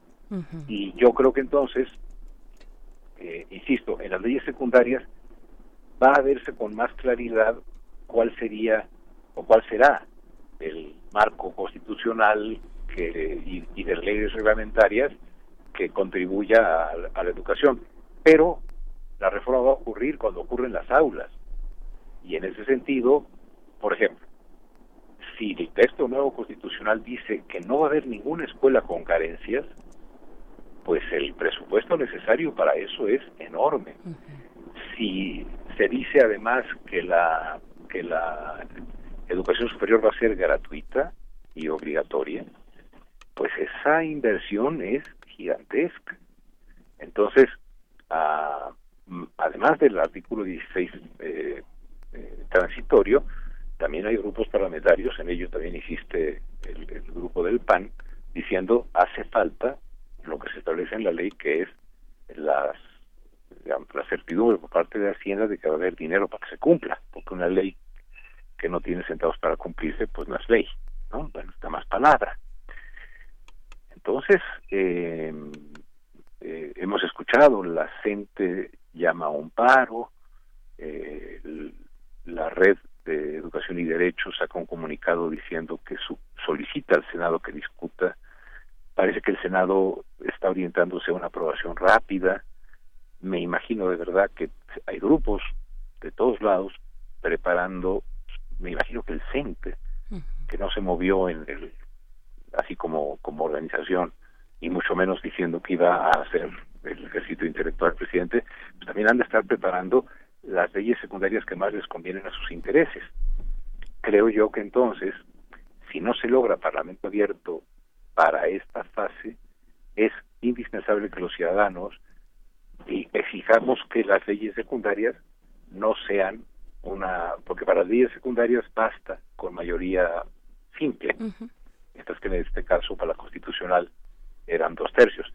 Entonces ahí sí va a tener que hacerse honor a la política y hay que hay que digamos solicitar, pero no no no pedir como si fuéramos pedinches, sino exigir como ciudadanos que esas leyes secundarias tengan el espacio suficiente para que participen otra vez los que de ellos saben, los, sobre todo los profesores y profesoras, los mejores que tenemos para que surjan leyes secundarias.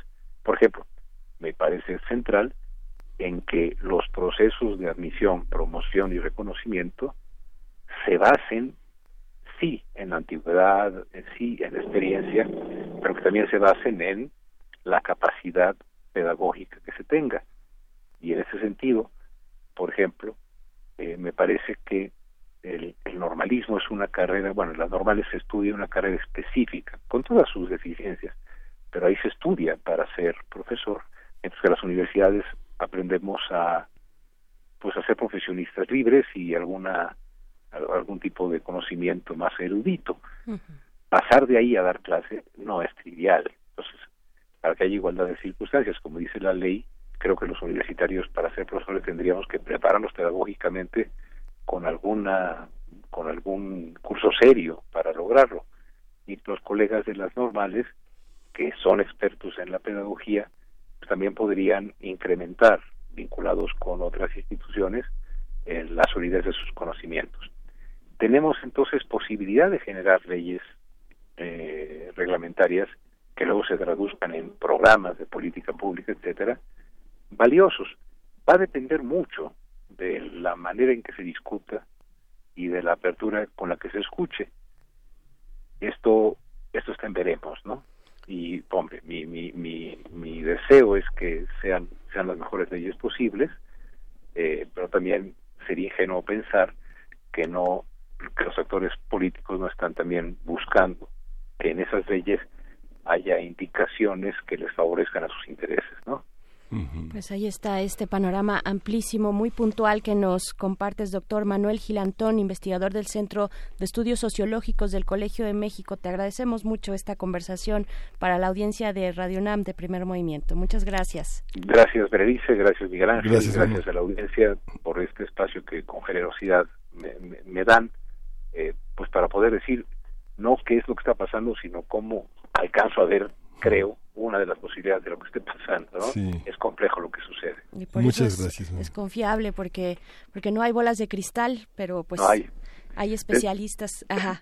Berenice decía mi abuelito que prever es muy difícil, sobre todo si se trata del futuro, que es una manera muy graciosa de, de decir, híjole, ¿qué va a pasar mañana? Pues, pues es, está complicado. Sin embargo, si no se puede prever, sí se puede, eh, eh, creo, eh, organizar, asociarse, eh, insistir, participar cada quien en su campo, en sus posibilidades, en, en tener leyes reglamentarias que nos guíen para que le den cabida a lo que Miguel Ángel, Miguel Ángel decía, a instituciones en las cuales se aprenda, pero se aprenda no solamente para pasar el examen de PISA, sino también se aprenda mejor a convivir, a respetar a los demás, a, a ser solidarios, ¿no? Sí.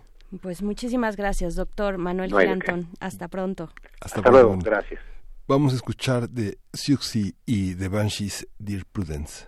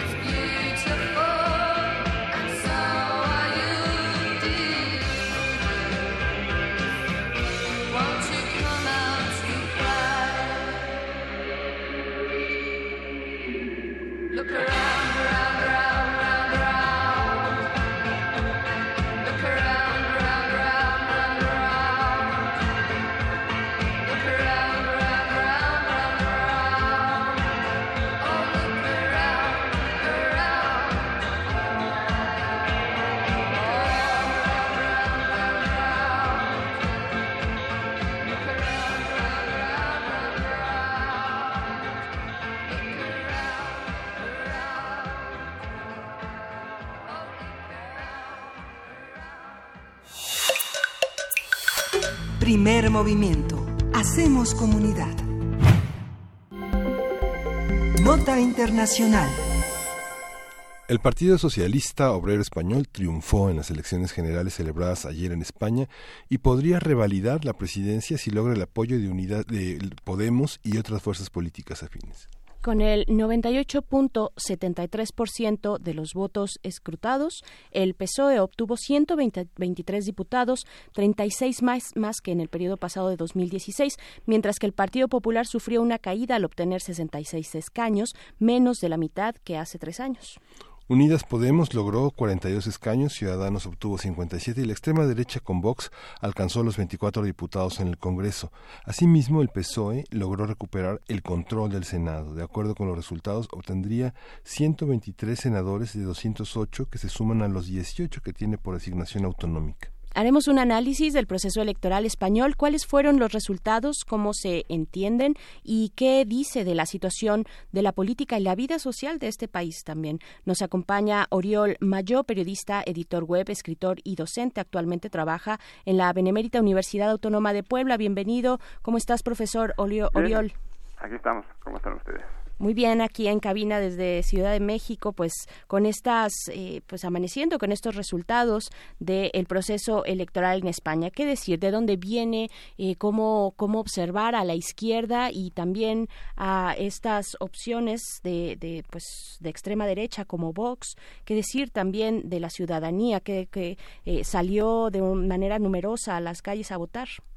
Bueno, digamos que ha sido quizá la primera vez que hemos tenido el llamado efecto Chi- Chirac en 2002 en las elecciones francesas cuando se decidió votar a Jacques Chirac contra Jean-Marie Le Pen como la opción, digamos, para salvar a la República, digamos, cuando parecía posible, digamos, que el Frente Nacional eh, llegara a la presidencia. En aquel momento hubo un voto colectivo construido por varias opciones y lo que hemos visto en España en estas elecciones, a partir incluso de un aumento importante en la participación en las grandes ciudades, incluso en Cataluña, en Madrid, el País Vasco, ha sido, digamos, la idea de que no podía pasar, digamos, ese término, digamos, del fascismo. La posibilidad que el llamado trifacho, es decir, la unión de Vox, eh, Ciudadanos y Partido Popular, con tres líderes que estaban hiperventilados con su discurso antimigrante, anticatalán, incluso antifeminista, digamos, generó la impresión de que era imposible que esta gente, si, si se unía, crearían un monstruo muy peligroso y, por tanto, se generó una cosa muy importante llamado voto útil, en general, por el PSOE, que era un partido que hasta hace unos cinco años parecía condenado casi casi a la marginalidad o a ir desapareciendo, sustituido por Podemos. Eso no ha pasado y lo que ha pasado es que finalmente la apuesta de Pedro Sánchez por, por eh, ese gobierno progresista encabezado solo por los socialistas, no creo que haya pactos eh, directos dentro del gobierno, sino desde fuera, ha permitido que mucha gente, el miedo, pero insisto, el miedo ha sido la clave, digamos, de esta reacción para evitar que la reacción gana- ganara en España.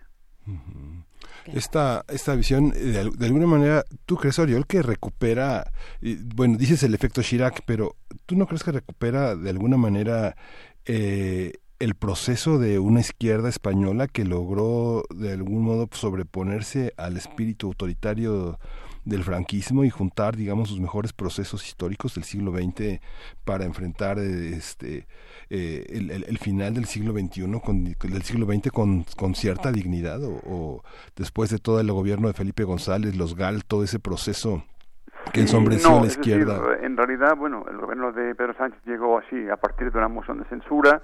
eh, habían quedado muy tocados por Andalucía. Lo que sucedió yo es que creo que la derecha hizo una lectura muy equivocada de la coyuntura mundial, en el sentido de que ahora toca, digamos, un discurso macho, fuerte, brutal contra enemigos externos e internos, y eso en España no era costumbre. Ese discurso recordó obviamente un pasado franquista que existe obviamente y, re- y es un estilo que no es consensual, que la, gen- la, la mayoría de la gente no apoya y digamos ese discurso de tres líderes eh, a cada cual peor, diciendo cada cual barbaridades, es lo que permitió que un partido como el PSOE, que es un partido liberal, que sus políticas, como bien has comentado, desde el GAL, desde la reconversión industrial, ha sido una política permanente, digamos, en general, contra sus votantes, digamos, ¿no? Pero esto ha permitido que cuando menos la política del mal menor, es decir, incluso pensemos en Unidos Podemos, un, un, un grupo político que surgió hace eh, cinco o seis años justamente para, que, para sustituir al PSOE, para dar un giro, una alternativa a un sistema bipartidista del cual pues todos sabíamos que era un desastre. Esa, esta dupla PSOE-PP que ha durado tantos años parecía posible, digamos, quitarla de en medio. Ahora tenemos justo lo contrario, un PSOE, digamos, reconstituido que no sabemos aún cuánto tiempo puede durar realmente con fuerza porque tampoco tiene mayoría absoluta y depende de varios encajes con Podemos, con independentistas catalanes. Esto es muy complejo y muy delicado porque aún está, hay, un, hay un juicio medio aún que complica mucho esos pactos. Es decir, pero no sé si dignidad y sentido histórico no lo hay porque el PSOE lo que menos tiene es tiene historia, pero dignidad muy poca. En ese sentido, realmente lo que sí existe es el mal menor y el evitar que, digamos, esta especie de esta especie de oleada fascista, digamos, o neofascista llegara al poder como parecía posible desde Andalucía, ¿no? Por tanto, una vez esto ya no ha sucedido y Vox ha sido muy inflado, en realidad a Vox se la infló como, digamos, casi casi como el sorpaso de la ultraderecha, cuando pues un 10%, por más que parezca un montón de votos, es una especie, lo que está pasando aquí, digamos, es que el antiguo bloque del Partido Popular se está dividiendo en tres bloques distintos y lo que hay ahora es una pelea por ver quién, en- quién encabeza la derecha y puede que Ciudadanos sea la que tenga más fuerza y el Partido Popular realmente tenga problemas, como tuvo el PSOE hace cinco años cuando parecía que sería rebasado. Pero en el caso de la derecha sí creo que hay un efecto, digamos, de desaparición posible de un, de un partido que fue tan corrupto como el Partido Popular que realmente ahora mismo está en problemas graves que pueden, digamos, cuestionar su supervivencia. Pero insisto, en el sentido de que el PSOE haya, hecho una memoria histórica, haya hecho una práctica de reflexión sobre su pasado, esto no ha existido. Todo ha sido muy puntual, muy calculado para ganar tiempo y ahora quizá cuatro años, pero no tenemos un PSOE que haya cambiado en lo esencial, digamos. Por tanto, no hay que ser muy optimista que Pedro Sánchez haga una política realmente de izquierdas que en realidad pues hace 30 años que desapareció del mapa, excepto con unos pequeños detalles como el aumento del salario mínimo, cosas que le han permitido estos meses parecer que se recuperaba un discurso, aunque generan muchas dudas, como vimos ahora, por ejemplo, el Banco Santander, Ana Botín, la gran jefa de, digamos, de la gran banca española ya está insinuando que quisiera un pacto con Ciudadanos. No será posible, pero significa que en realidad el PSOE estará muy vigilado por lo que se llama el IBEX 35, las grandes empresas y multinacionales, por la Unión Europea, que digamos es partidaria de un techo de deuda muy limitado y que prácticamente no te deja margen de maniobra. Entonces yo creo que igualmente es muy complicado y no podemos hablar de que la izquierda haya ganado en España. Yo siento que ganó quizá el mal menor en cuanto a los derechos individuales, en cuanto al respeto, digamos, a la diferencia, en cuanto a la cuestión de, de, de permitir que no se rompan cosas como el tema del aborto, que están ya consensuados hace mucho tiempo y que se quería volver a una lucha con, a un, lo que se llama, perdón, una guerra cultural contra cambios históricos, digamos, individuales, ¿no? Eso sí que fue un error de la derecha altísimo y ha permitido al PSOE, digamos, recuperarse, digamos, casi casi salvarse del infierno. Pero esto no significa realmente que tengamos un cambio político profundo, creo yo. Vamos a verlo, pero de momento creo que esto no va a pasar. Claro, las condiciones, cuando las eh, condiciones económicas y laborales son están pauperizadas, pues es y lo hemos visto recientemente en varios ejemplos, obviamente el de Donald Trump como eh, eh, encabezando esa lista, pues dan opción y dan apertura a opciones eh, a, formas radicales de política eh, institucional. En este caso puede ser la ultraderecha. Eh, ¿Qué decir? ¿Cómo atemperar también la respuesta de una ciudadanía que sale y que dice no, pero pero también cómo lidiar en el día a día con estas eh, cuestiones cotidianas de eh, una economía eh, pauperizada, con una situación compleja. ¿Qué decir al respecto, Oriol? Bueno, justamente lo que ha sucedido es que hemos entrado en una fase de llamadas guerras culturales o guerras identi- identitarias, donde Vox, ese partido reciente de Santiago Abascal, jugó el papel de romper consensos, es decir, consensos. Es decir, hay un tema importante aquí que hay que entender y que hablamos otras veces. El tema catalán, por ejemplo, provocó sensaciones, digamos, de xenofobia o de ataque contra internos. No se pensó por un rato que se podía generar una, una, una España dividida en bloques identitarios, ¿no? Digamos, contra Cataluña o a favor, pero una división interna tan fuerte que generaría casi casi una balcanización, digamos, ¿no? Al cabo de dos años del proceso independentista, más bien parece que el independentismo está volviendo una parte importante al redil de negociar con Madrid porque no hay independencia. Entonces, aparte, la búsqueda de estas guerras en medio de una situación que, como bien dijiste, hay una pauperización terrible, la economía sigue en el estancamiento, el desempleo, la gente sigue marchándose de España, eso no ha cambiado, ya, ya llevamos más de 10, 11 años de crisis y no hay a la vista un cambio histórico. Pensemos en el gobierno de al lado, Portugal, que ha tenido huelgas de maestros, de funcionarios, porque pese a todo el Partido Socialista no es un tripartito portugués, pero con el apoyo de la izquierda, digamos, tampoco está cambiando. Solo ha, solo ha impedido que siguieran las políticas de privatización, pero ha mantenido lo que ya estaba privatizado o lo- que estaba congelado o los recortes salariales. Esto no ha cambiado. Entonces, la sensación, digamos, de angustia de no salir, digamos, eh, de este hoyo, en España se esperaba desde la ultraderecha esta que, promo- que promovió Bannon, el ex consejero de Donald Trump.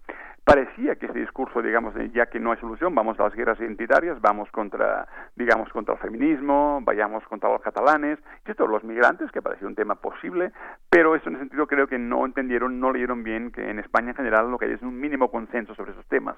Es decir, igual que nadie quiere volver a hablar del aborto, el aborto existe, está aceptado socialmente y nadie pensará en hacer una cruzada con, para revertir el efecto de, de las leyes, tampoco nadie está pensando realmente en políticas más duras contra la migración, en ese sentido, y tampoco nadie piensa, a fin de cuentas, que haya que castigar a los catalanes, digamos, con casi casi suspensión de autonomía y prisión para todos. Es decir, digamos que lo que, ah, lo que sí ha predominado este domingo es la idea de que por la vía de la, de la- del radicalismo de ultraderecha tampoco se puede ir, y ahí es donde el Partido Popular ha pagado el efecto. Pensamos que cuando en, el- en tiempos de Rajoy, Rajoy era muy discreto, como esos gallegos que en plan de chiste, digamos, nunca sabías qué iba a hacer, pero no hacía nada. Y les, y les funcionó mejor no hacer nada que postularse como esta derecha macho, digamos, tipo José María Aznar, que todos recordamos cuando fue presidente, que ya fue una época durísima pues para América Latina, para cualquiera que se interpusiera con sus deseos de hispanidad y, y dominio y poder, ¿no? Entonces creo que sí hay una lección, el discurso de ultraderecha macho, digamos, no funciona como se pensaba. También es cierto, ya que es algo importante, siento en grandes, que los grandes medios, digamos, vinculados al PSOE, como El País, por ejemplo, inflaron muchísimo la opción de Vox. Digamos, si tú no generas un cierto miedo que viene el fascismo, pues es difícil que la gente vaya al voto útil y vaya a las urnas, como sí ha pasado. Ha habido un aumento importantísimo de la participación, que es lo que ha permitido digamos, esa victoria del PSOE y la posibilidad que pacte para seguir gobernando. Entonces yo siento que se ha, se ha vendido, digamos, el lobo del fascismo, porque de esta manera también se conseguía generar una, una cierta unión cívico o patriótica, digamos, para evitar el mal mayor.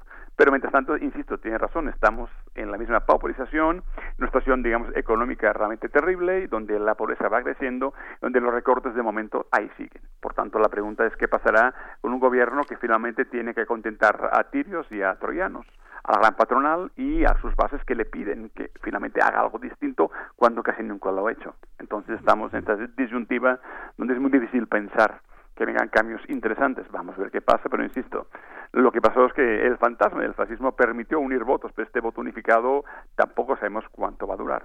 Ujú, Ese voto unificado, en una, si, uno, si uno ve el mapa de las elecciones, no sé, los, lugares de menor participación tienen, no sé, un 38%, pero la mayoría tiene 40, 43%, prácticamente en todo el mapa de España, desde Castilla-La Mancha, Valencia, Barcelona, Cataluña, este, Andalucía, este, todo el País Vasco. Es algo inédito en los últimos años, eh, tener esa unidad. ¿No, no obedecerá también a una fuerza de la sociedad civil capaz de organizarse? ¿Son no solo a través del voto? Mm, digamos, yo lo que siento, en el caso catalán, te puedo decir que sigo una sociedad movilizada, para bien o para mal, realmente eh, ha habido en las calles un millón, millón y medio de personas que han salido a las calles de hace tres, cuatro años. También ha habido una parte muy importante, las mareas, por ejemplo, hay un tema fundamental que ha sido clave, las mareas pensionistas, grupos de jubilados, pensionados, digamos, que han trabajado en asambleas comunes desde hace muchos años y con grandes marchas para defender, digamos, el aumento mínimo de las pensiones, el hecho de que no se congelaran las pensiones y el hecho de defender el sistema público de seguridad social. Esto ha sido muy importante y ya está pasando en Bilbao, en Barcelona, en Cádiz, en todas partes. Yo lo he visto, he estado allí, realmente es- eh, hay una cierta mo- movilización y sí es importante. Por eso también siento, pero no, pero por ejemplo, es cierto que el gran mo- movimiento político de Podemos, que inició a partir del 15M, 2014, 2015, que parecía que iba a ser un tsunami político que cambiaría la correlación de fuerzas, que cambiaría lo que se llamó el régimen del 78, este régimen como de corrupción, colusión entre poderes, digamos, ese, ese cambio no pasó ese sorpaso italiano, digamos, que se decía en los viejos tiempos, de que evitar que el PSOE y el PP, esa mancuerna histórica que, digamos, en gran parte ha hundido la esperanza de mucha gente, digamos, por años, iba a cambiar. Esto no pasó. Hoy vemos que Podemos, por ejemplo, el- si vemos la zona de Barcelona, por ejemplo, el voto de Podemos pasó al PSOE por ese concepto del voto útil para evitar el ascenso, digamos, del, del llamado trifacho, ¿no? Digamos, en ese sentido, yo siento que es es dual. Sí hay, sí hay, eh, sí hay mareas, sí hay movimientos que ahí están, que nacieron junto al 15M, que luego sí fueron desarrollando, pero en gran parte el impulso político de transformación ha desaparecido. Vemos Podemos ha seguido bajando votos, su techo es a la baja, se ha convertido en un partido, como diríamos aquí, palero o secundario vinculado a un partido principal y entonces, digamos, el espíritu de la transformación, digamos, de una alternativa contra ese viejo sistema, digamos, nacido hace más de 30 años, esto ya no existe. Entonces, digamos, aquí tenemos un problema, digamos, de qué hacemos con la imaginación política cuando realmente, digamos, se ha extinguido lo que el fuego, digamos, la llama que apareció hace más de seis años. Entonces, realmente, aunque sí haya un voto útil y haya un mal menor, un mal menor no es lo mismo que una alternativa posible, que una ilusión de cambio. El mal menor es esto, exactamente el mal menor solamente. Pues ahí está la realidad, ahí está la cruda realidad. Algunos nos hacemos todavía ciertas expectativas y esperanzas, pero bueno, eh, eh, es, es loable también la participación, la participación ciudadana, me parece, eh, y salir de esta manera contundente. Pues te agradecemos mucho esta lectura sobre las elecciones del proceso electoral en España, Oriol Mayó, de la Benemérita Universidad Autónoma de Puebla. Muchísimas gracias, y muy Gracias. buen día. Muy buen día, gracias, hasta luego. Hasta pronto. Una alegría sin matracas, Berenice. Alegría sin matracas, sin ruido. Pero pues bueno, nos vamos Adiós, despidiendo. Chihuahua. Nos vamos despidiendo De a la sí, Sí. A, a la radio Nicolaita eh, de la univer- bueno que nos sintonizan por allá en Morelia. Muchísimas gracias. Nos encontramos con ustedes el día de mañana a partir de las 8 de la mañana y seguimos con el 96.1 de FM. Vamos a hacer la pausa de la hora, son las 8 con 59 y volvemos a primer movimiento. Sí, Joaquín Sabina, llueve sobre mojado.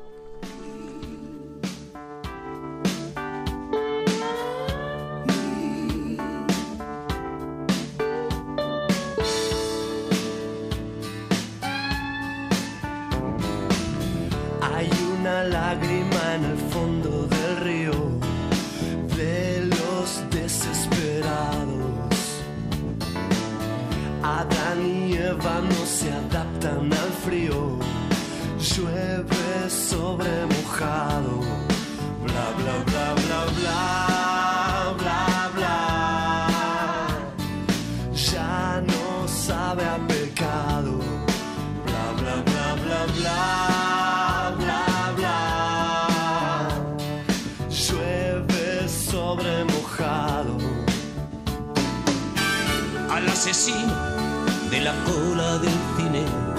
El padrino 2 le ha decepcionado. Los violadores huyen de los jardines. Llueve sobre mojado. Bla bla bla bla bla.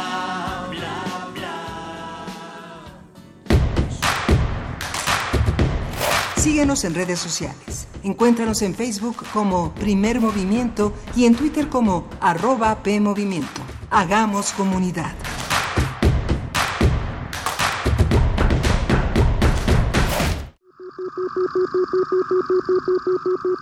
Imagen, luz, poder, movimiento, resistencia. Islas Resonantes. Pensar el mundo a través del sonido. Un programa de entrevistas y selecciones sonoras para analizar los saberes científicos, culturales y artísticos contemporáneos desde el fenómeno aural. Conduce Cintia García Leiva. Todos los martes a las 11 de la noche o sintoniza su retransmisión los sábados a las 7 de la tarde. 96.1 de FM. Radio UNAM. Experiencia sonora. En este espacio, la palabra es la ruta y la poesía el destino. Navega por la intimidad de una carta y su mar de letras. Solo necesitas un papel, porque aquí se vale escribir, imaginar y crear al compás de la letra. Al compás de la letra. Acompaña a la poeta María Ángeles Comezaña en esta aventura literaria. Todos los jueves a las 18 horas por el 96.1 de FM. Radio UNAM. Experiencia sonora. Nos han hecho creer que aquí solo hay chairos o fifís. Pero en México vamos más allá. Porque todos los días hay gente poniendo manos a la obra. Ganando batallas. Siendo la solución y no el problema. Saliendo adelante. Levantando la voz. Rescatando nuestra humanidad, conservando nuestras voces. Ni chairos ni fifís. Somos mexicanos. El color de México es la suma de nuestras luchas. Movimiento Ciudadano. Cuidado con el sol. La radiación solar es más fuerte en esta temporada y puede causar insolación. A largo plazo, causa manchas y envejecimiento prematuro de la piel y es factor de cáncer. Ponte ropa holgada de manga larga, revisa el índice UV, evita las horas de más calor y cuida a los niños y adultos mayores. No olvides el bloqueador solar. El calor es vida, siempre con precaución. Sistema Nacional de Protección Civil. Sorpréndete con los modelos a escala de edificios emblemáticos de la arquitectura contemporánea en las exposiciones SOM, Arte más Arquitectura más Ingeniería y Praxis, Manuel Cervantes Estudio. Un recorrido por el trabajo metodológico y poético de estos reconocidos despachos arquitectónicos. Visítalas en Justo Sierra 16, Centro Histórico. Invitan el antiguo Colegio de San Ildefonso y Mextrópoli. Más información en www.sanildefonso.org.mx. Encuentra la música de primer movimiento día a día en el Spotify de Radio UNAM y agréganos a tus favoritos.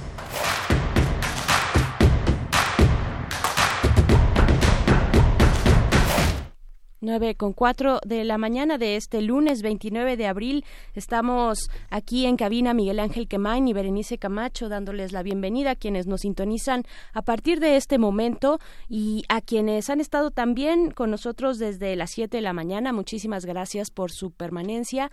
Escríbanos en nuestras redes sociales, díganos cómo les está pintando este día de regreso a clases después de dos semanas de vacaciones de Semana Santa, pues son muchísimos los, eh, pues el movimiento en general que se que se da en las en las ciudades en todos los rincones de la República y particularmente por sus características pues en esta Ciudad de México desde donde transmitimos son eh, pues cuántos millones son 2.8 millones de alumnos y cerca de 1.2 millones de docentes de educación básica. Además, se junta la educación media superior y superior que pertenece a la SEP. Pues bueno, díganos cómo, los, cómo la están viviendo. Vayan con calma, con previsiones. Arroba P Movimiento en Twitter y Primer Movimiento en Facebook. Iniciamos así, Miguel Ángel, nuestra tercera hora. Sí, justamente vamos a tener una, una mesa del día muy interesante sobre el tema de la amapola. Era una mesa que les debíamos desde la semana pasada. Vamos a discutir este tema con Ricardo Castillo. Él es director de Cuadratín Guerrero, politólogo y periodista. Un viejo tema sobre el apoyo a los amapoleros en Guerrero y, bueno, aparentemente el gran detonador de la delincuencia desde que Cienfuegos era el secretario de la Defensa y tuvieron a bien proponer una iniciativa donde la amapola podía ser utilizada con fines medicinales y legalizar su uso y su cultivo. Pues sí, eso estará ocurriendo durante la siguiente hora y también viene la poesía necesaria. Antes de eso, les invitamos a revisar, a leer la Gaceta, la Gaceta Universitaria de este lunes. Recuerden que lo pueden hacer de manera digital si se acercan al sitio gaceta.unam.mx o si tienen la oportunidad de tener ese tomo en físico en cualquiera de las instancias de esta universidad, pues también vale la pena porque están hablando del Día eh, Internacional de la Danza pues bueno, hacen una eh, cobertura bastante interesante sobre los más de 2.000 bailarines, bailarinas en los 10 foros del Centro Cultural Universitario que se dieron cita durante este fin de semana. Y pues bueno, ahí está una crónica interesante, eh, hablan, abordan la diversidad y la pluralidad en las temáticas, en los movimientos. Y bueno, una conversación que nos convoca a, a pensarla, a repensarla, las, la danza contemporánea en nuestro país. Y pues bueno esa es incluso además eh, la portada la portada de este de este eh, número de lunes 29 de abril de la Gaceta Universitaria. Y tenemos la poesía necesaria pues vamos a la poesía necesaria. Primer movimiento. Hacemos comunidad. Es hora de poesía necesaria durante este fin de semana arrancó la Feria Internacional del Libro en Bogotá, Colombia, la Filbo, así la pueden encontrar, Filbo 19, en su trigésima segunda edición y entre los más grandes referentes de la poesía contemporánea, uno ya encumbrado eh, en, en, en, en aquel país, en Colombia, es Juan Manuel Roca, nació en 1946 en Medellín, parte de su infancia la vivió aquí en nuestro país. Durante toda la década de los 90 coordinó eh, con un trabajo muy interesante el complemento cultural dominical del espectador y pues de él, de Juan Manuel Roca, vamos a leer las batallas de papel y lo vamos a acompañar, lo vamos a acompañar con una voz fundamental del Caribe colombiano, Totó la, la Momposina, la canción El Pescador, una voz eh, fundamental para eh, el porro, la cumbia, el mapalé y pues bueno, vamos con esto que es de Juan Manuel Roca, Batallas de Papel, que pueden encontrar además ya en nuestras redes sociales. Y esto dice así. Es más sencillo desminar el lenguaje, esgrimir un lápiz como un bastón para tentarlo, y que no vuele en pedazos el poema, que ver los desmembrados del mundo, el cortejo de mutilados por los comerciantes de la guerra. ¿Qué clase de guerrero soy? que solo evita las minas del lugar común, las trincheras camufladas de las grandes verdades, las heridas del francotirador de un adverbio, la granada de mano de una errata. Es más sencillo resguardarse en el estudio, como en una cómoda tienda de campaña, mirar de lejos el campamento enemigo de los malos poetas y desminar el tedio de las horas nocturnas. ¿Qué clase de poeta soy? un pobre centinela del lenguaje, un lento estafeta que no llega, un soldado oculto en un caballo de madera, que se queda dormido. ¿Qué clase de sujeto soy que se mueve al ver las fotos de los mutilados mientras vuelve a la mesa de trabajo con un maltrecho silencio y una bandera de papel como mortaja? Va subiendo la corriente con chinchorro y atarraya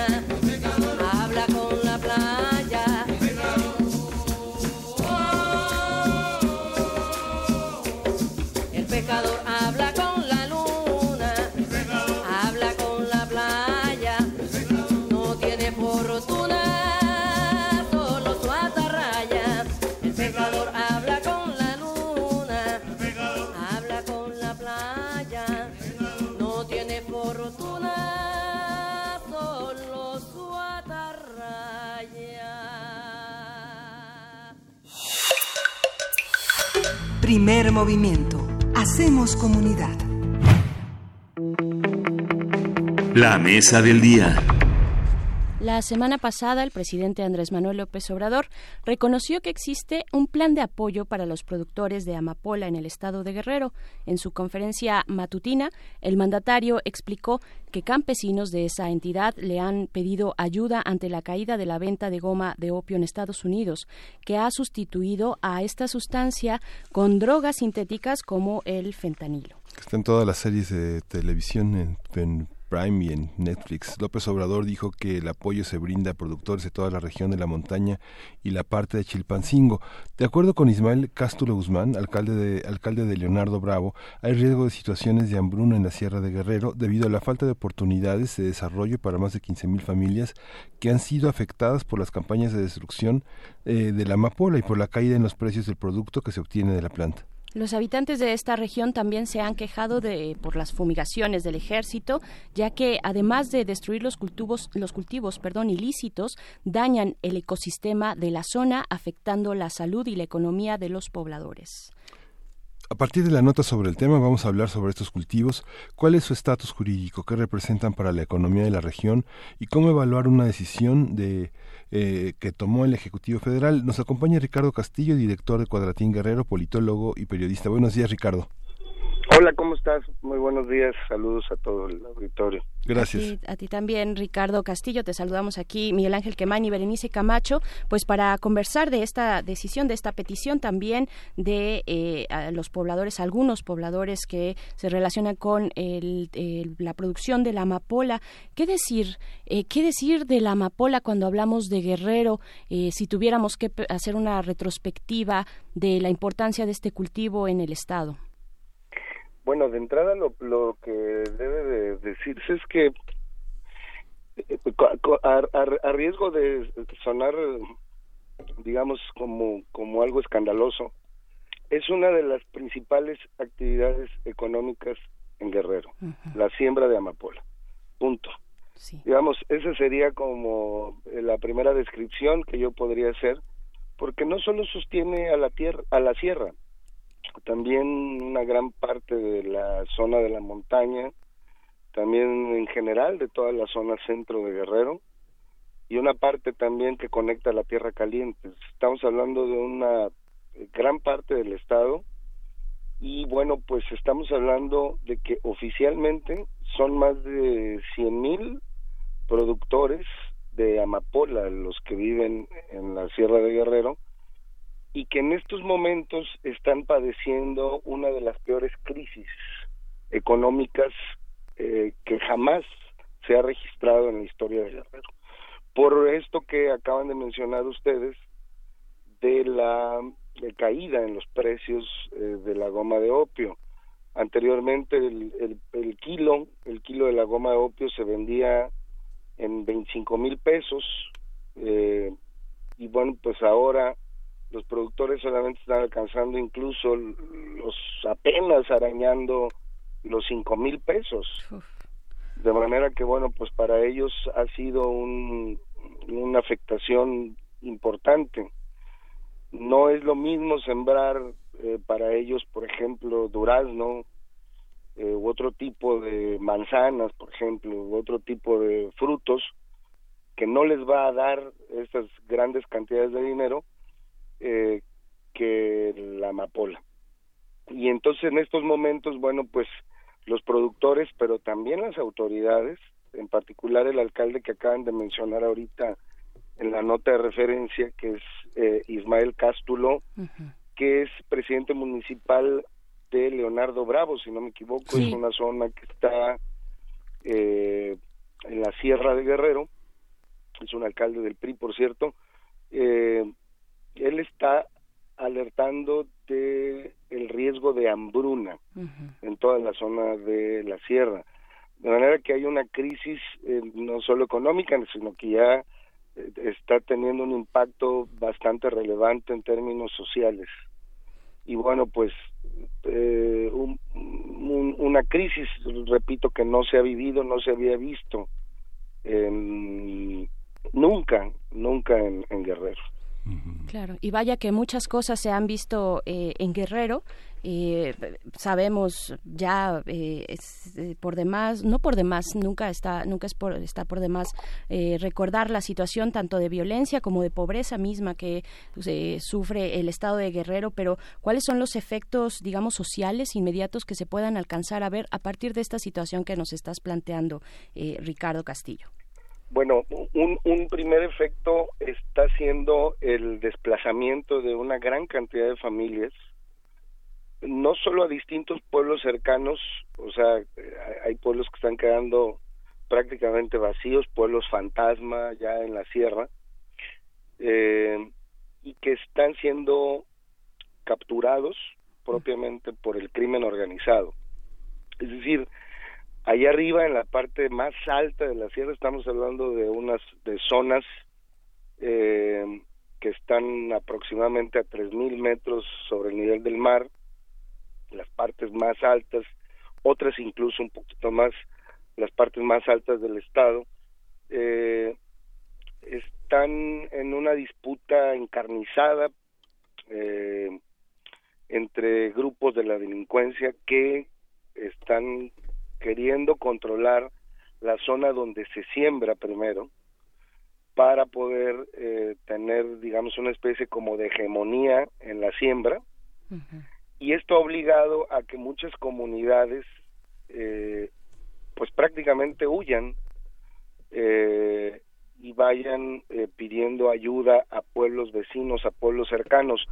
En estos momentos hay grupos de habitantes desplazados, por ejemplo, que se están concentrando, que están concentrados en la cabecera municipal precisamente de Leonardo Bravo y un- eh, se llama Chichihualco la cabecera municipal.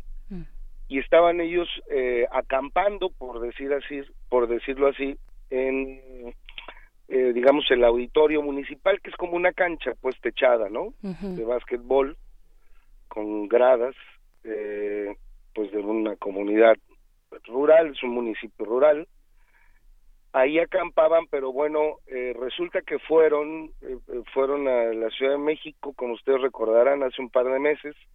También se instalaron en plantón en Palacio Nacional. También en la nota comentaron ustedes que el presidente ha dicho que los habitantes de la sierra les, le pidieron ayuda. Sí sí le pidieron ayuda durante más de un mes acampando ahí y nunca fue para salir a a atenderlos. Nadie los atendió, de hecho. Hubo un diálogo eh, con algunos enviados del presidente. Creo que perdimos la comunicación con Ricardo Castillo, quien es director de Cuadratín Guerrero, politólogo y periodista. Estamos de nuevo con él. ¿Nos escucha Ricardo? Creo que todavía no. Sí, hay un momentito. Un momentito más, pues estamos. Ya, ya, ya regresamos. Sí, se perdió un poco la comunicación, Ricardo, pero ya se restableció. Aquí Sí, estoy, gracias. Sí. Sí, nos comentabas, Ricardo, pues de esta estancia eh, de protesta que los capitalinos tuvimos, eh, fuimos testigos presenciales a finales de febrero, principios de marzo, por ahí estaban estas carpas durante eh, algunas semanas para exigir ayuda, apoyo al nuevo presidente, al presidente Andrés Manuel López Obrador. Eh, ¿qué, qué- qué más? Si quieres, continúa con este relato que nos estabas compartiendo. Sí, per- perdón, decía, y fue la Comisión de Atención a Víctimas, la, la CEAP, la, la que finalmente los atendió. Y hubo ya un compromiso, eh, pasando un poco ya el tema eh, planteado, de que se les iba a pagar una ayuda a estos desplazados, una ayuda temporal, eh, para que pudieran conseguir una renta ahí en casas, repito, de la cabecera de Leonardo Bravo, porque las comunidades de donde vienen son muy lejanas. Entonces, eh, entiendo que el gobierno ahora está echando a andar un programa para, adicionalmente, eh, incorporarlos a los programas sociales, a todos estos nuevos programas sociales del presidente López Obrador, y también les están dando temporalmente una un recurso económico para el pago de despensas, para su manutención, eh, porque no tienen dinero que comer, porque no, no sembraron este año y eh, un poco también otro tipo de repercusión ha sido que los niños no están yendo a las escuelas porque las escuelas están cerradas. Los maestros no suben a la sierra precisamente por eh, este temor a la violencia. Para ilustrar un poco más lo que está ocurriendo es que constantemente hay enfrentamientos entre grupos, imagínense ustedes, de comunidad a comunidad, es decir, un grupo de la delincuencia se atrinchera en un pueblo y otro lo hace en otro pueblo cercano, de manera que luego están peleando fuego a fuego eh, de, de comunidad a comunidad.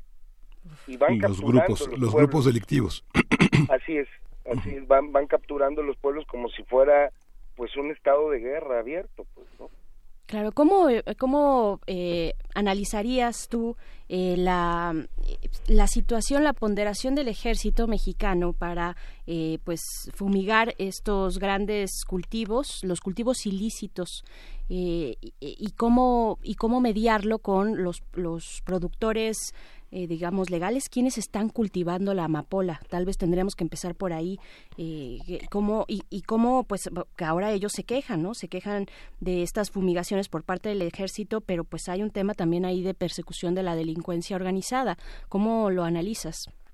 Sí, el ejército claramente ha tenido una definición eh, estratégica en la en el combate al crimen y en la fumigación de los plantíos que ahora están siendo orientados más hacia las al- hacia el- los plantíos de amapola más que a los de marihuana porque han valorado han determinado digamos en el análisis numérico que son más los plantíos de, de amapola y evidentemente bueno pues son los que más le generan ganancia al crimen organizado de manera que por eso el ejército ha centrado su atención en fumigar los plantíos de amapola y esto particularmente le ha afectado a los pobladores de la Sierra de Guerrero.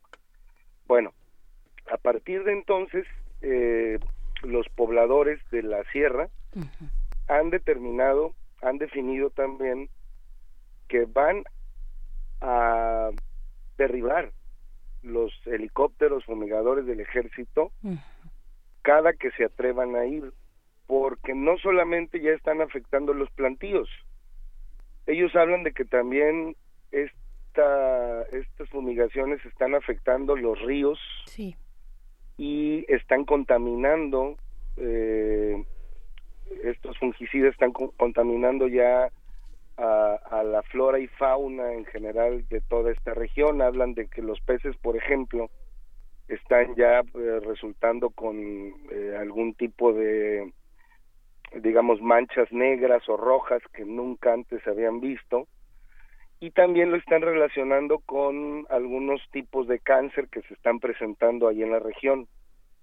Entonces, bueno, pues eh, este ha sido un efecto también de la, del incremento en las fumigaciones en los plantíos de, de eh, amapola, pero bueno, también es la respuesta de las comunidades que van a derribar los helicópteros que se atrevan a partir de ahora a subir a la sierra.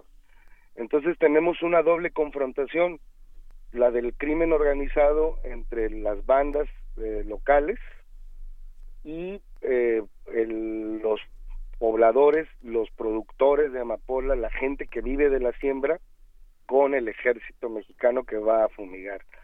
Entonces, bueno, pues, y agregado el, el, el, el, pues, el cóctel de problemas sociales que hay ahí, de que no hay clases, de que hay un riesgo de hambruna, de, imagínense ustedes, hay un, hay una, una gran, gran eh, posible explosión ahí en la Sierra de Guerrero. Sin duda. Tal vez sería interesante y oportuno, Ricardo Castillo, también analizar un poco del estatus legal de este cul- cultivo de amapola, eh, porque puede haber también mucha confusión entre aquellos que lo utilizan para eh, pues el trasiego ilegal hacia en su ruta hacia los Estados Unidos y, los que no. Eh, ¿cómo, ¿Cómo leer esta, esta situación? No todos los eh, cultivos aquí en la Sierra de Guerrero son eh, todos para para el para el trasiego de la droga, es decir, es, para para el digamos para el mercado negro de la droga. Hay una propuesta que hizo el gobernador de Guerrero, Héctor Astudillo Flores, una propuesta bastante interesante, que lamentablemente ni siquiera por él ha sido retomada y tampoco ha sido analizada eh, ni discutida lo suficientemente. Pero es que él plantea que en alguna zona de la sierra, bajo la supervisión de la ONU, él así lo ha planteado, se pudiera establecer una especie como de plan piloto para sembrar eh, amapola de manera legal únicamente con, file- con fines medic- medicinales, es decir, para que eh, pudiera eh, ser ahí pues una zona de, de, digamos de siembra para tener el, el insumo principal eh, para producir medicamentos que contengan pues esto que, que genera la goma de opio. Eh, no ha no ha sido posible no se ha echado a andar este esta iniciativa que la verdad en lo personal me resulta muy interesante porque bueno pues muchos países del mundo lo hacen. Entiendo que eh, cerca de 20 países eh, pues producen de manera legal eh, siembran la, la amapola para eh, producir medicamentos. Y bueno eh, esta iniciativa no solo pues no se ha discutido tampoco se ha, ha- se ha echado a andar pero pero es interesante porque bueno pues de alguna manera también puede detonar económicamente esta región que insisto es bien contradictorio que eh, genera riqueza por esta vía pero ha mantenido eh, pues en la marginación permanente a los habitantes y a las comunidades pero bueno pues está esta iniciativa y ojalá que en algún momento se pueda retomar. ¿Cómo ha sido, cómo ha sido la historia de esta, de la amapola en, en Guerrero, digamos, los últimos, los últimos tres gobiernos?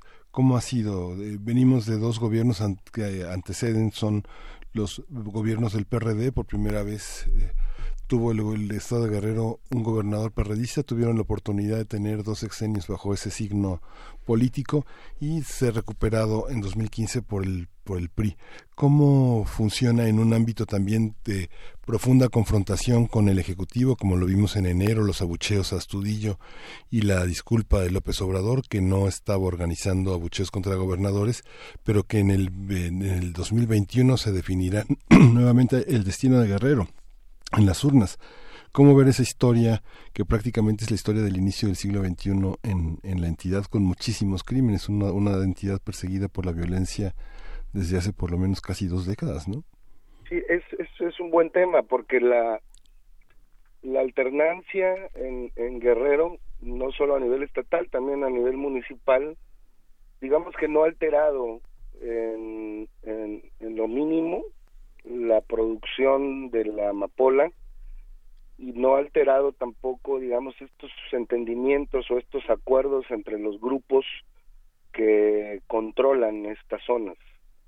Es decir, no solo, bueno, pues ha llegado el PRD y, y ha regresado el PRI, sino también, bueno, pues a nivel local, a nivel municipal, han desfilado en estos en estas zonas eh, muchos signos partidistas y todo ha continuado exactamente igual. Es decir, la lógica nos diría que eh, a pesar de la alternancia, pues ha, ha habido acuerdos, pues, ¿no? Para mantener la, la, por así llamarlo, la estabilidad de esta zona, para que eh, las, la- las alternancias políticas no alteren la producción. De manera que, bueno, pues sí, también ha habido alcaldes del PRD ha habido alcaldes del PAN incluso, al- alcaldes del, PRI han regresado y todo sigue prácticamente igual. Hoy eh, esta crisis, eh, digamos que hizo explosión a partir de 2016.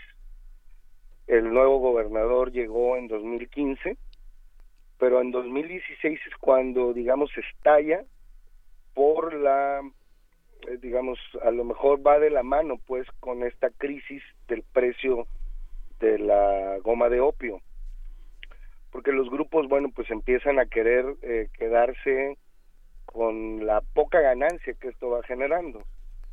Y entonces ya los partidos o el tema de partidos o de autoridades va quedando rezagado. Ya al final de cuentas todo el pleito es prácticamente pues a sangre y fuego. Claro. Y, bueno, pues la parte política es muy interesante revisar cómo ha habido alcaldes de todos los partidos y esto sigue exactamente igual. Los gobernadores, pues no se diga, ¿no? Efectivamente hubo un, hubo ya dos gobernadores del PRD, pero la sierra, pues continuó exactamente igual. El problema de la sierra es que no hay caminos, por ejemplo, para poder acceder, no hay, todos son eh, veredas, son caminos muy accidentados. Un grupo de compañeros reporteros subió hace una semana, por ejemplo, a reportar este asunto de los helicópteros que van a derribar y eh, los compañeros reporteros se volcaron Ay, no, bueno. porque se quedaron sin frenos porque iban en una camioneta de ahí de esa zona con un guía local y ahí las balatas se gastan demasiado porque son es- son subidas muy altas son bajadas muy altas entonces eh, son caminos de terracería es, una zona completamente en el abandono Dinos, eh, pues, para completarnos también esta información, ¿cuál es el, el, el estado de, salud de, de los compañeros reporteros? Eh, ¿Cómo fue cómo fue esta parte? Bueno, afortunadamente, fíjate que tuvieron suerte porque no nada más dio una vuelta. Ujú. Eh, eh, eh, eh, Ah, bueno. Hubiera dado dos, tres más y se van a un vacío, un barranco, este, 50, eh, 80 metros. Sí, sí, sí, sí. Son barrancos muy, digamos, muy profundos, pero afortunadamente no, no les pasó nada, solamente hay algunos moretones y, y una buena historia que contar ahora. Sí, qué bueno, qué bueno que esos son los resultados, por lo menos de este percance que da muestra también de, la, de, de lo complicado que es el acceso, eh, que ya nos comentabas, eh, Ricardo, con respecto a la, a la presencia del ejército y las acciones de mitigación de estos cultivos, eh, ¿se percibe un cambio eh, de estrategia pues a nivel federal eh, con la Guardia Nacional? Porque además Guerrero junto con Campeche fueron los primeros en aprobar a nivel estatal eh, pues el- la entrada en vigor de la Guardia Nacional. Sí, Guerrero, como me- si no me equivoco, fue el primero, sí. el primer estado en precipitarse a, a aprobar de manera unánime incluso la Guardia Nacional. Eh, no, no hay ningún cambio, ¿eh?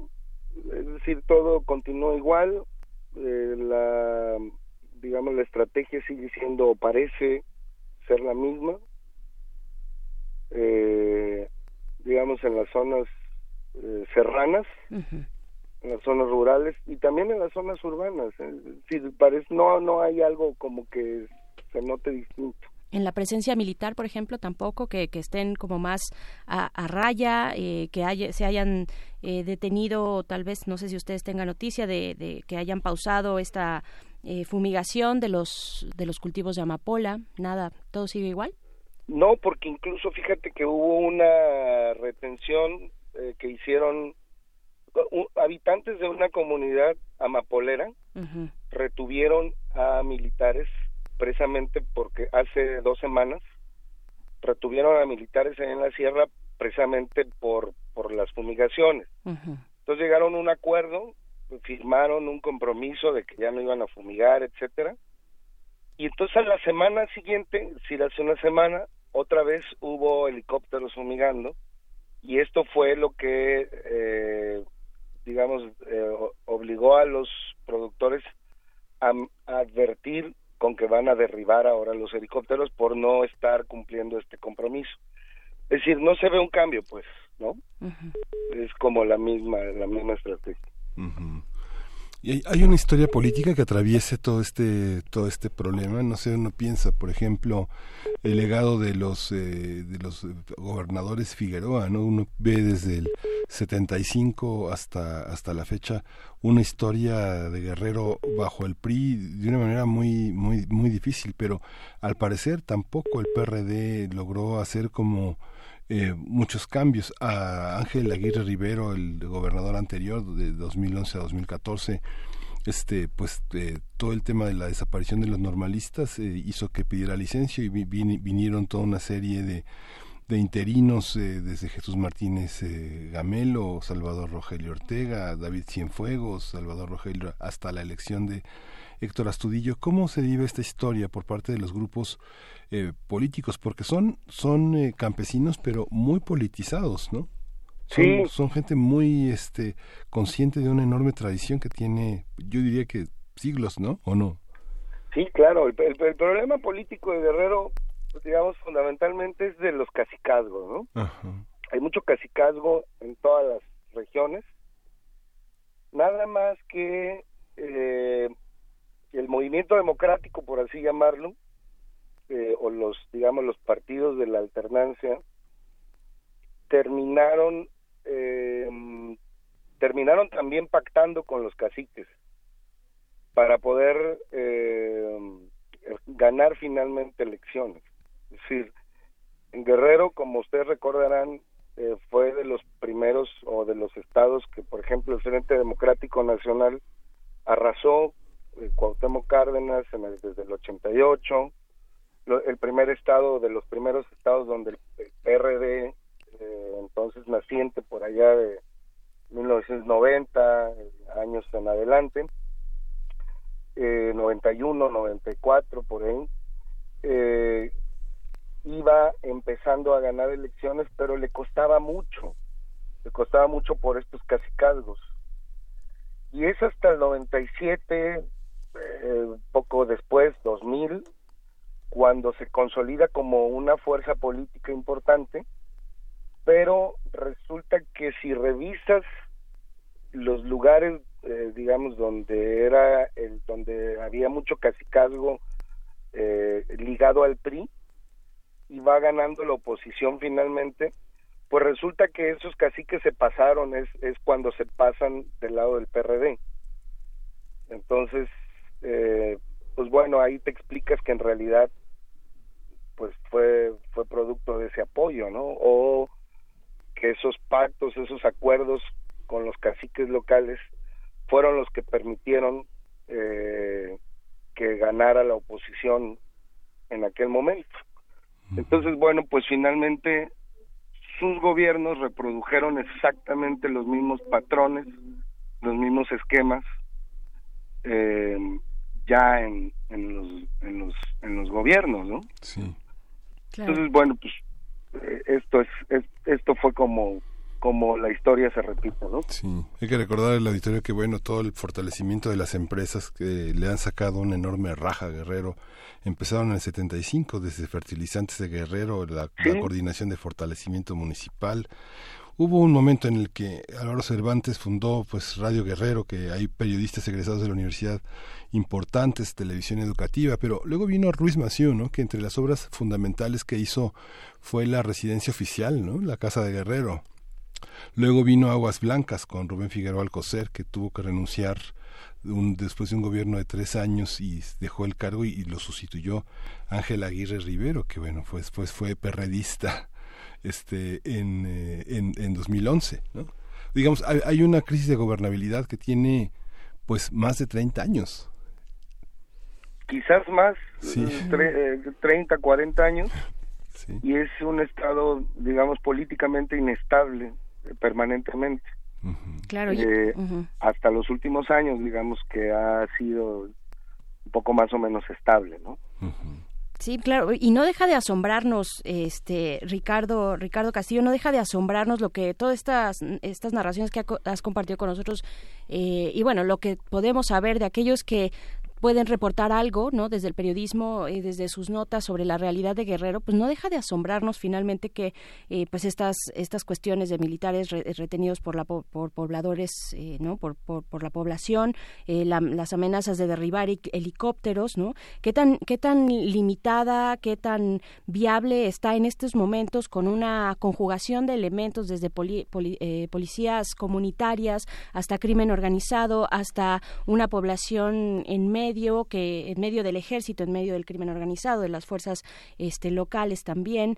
Eh, pues, ¿qué decir del proyecto de, Guerrero eh, en, en, estos últimos meses y, también con una con una perspectiva o, o más bien con un panorama de una cuarta transformación pues que no pues que tiene a su guardia eh, eh, nacional pero que frente a un panorama tan complicado como el de Guerrero pues nos, nos queda la duda de cómo va a funcionar no Eh, eh, sí, es como una bola, digamos, de estambre difícil de desenredar y además difícil de prever qué puede pasar, pero, pero bueno, Guerrero siempre es complejo.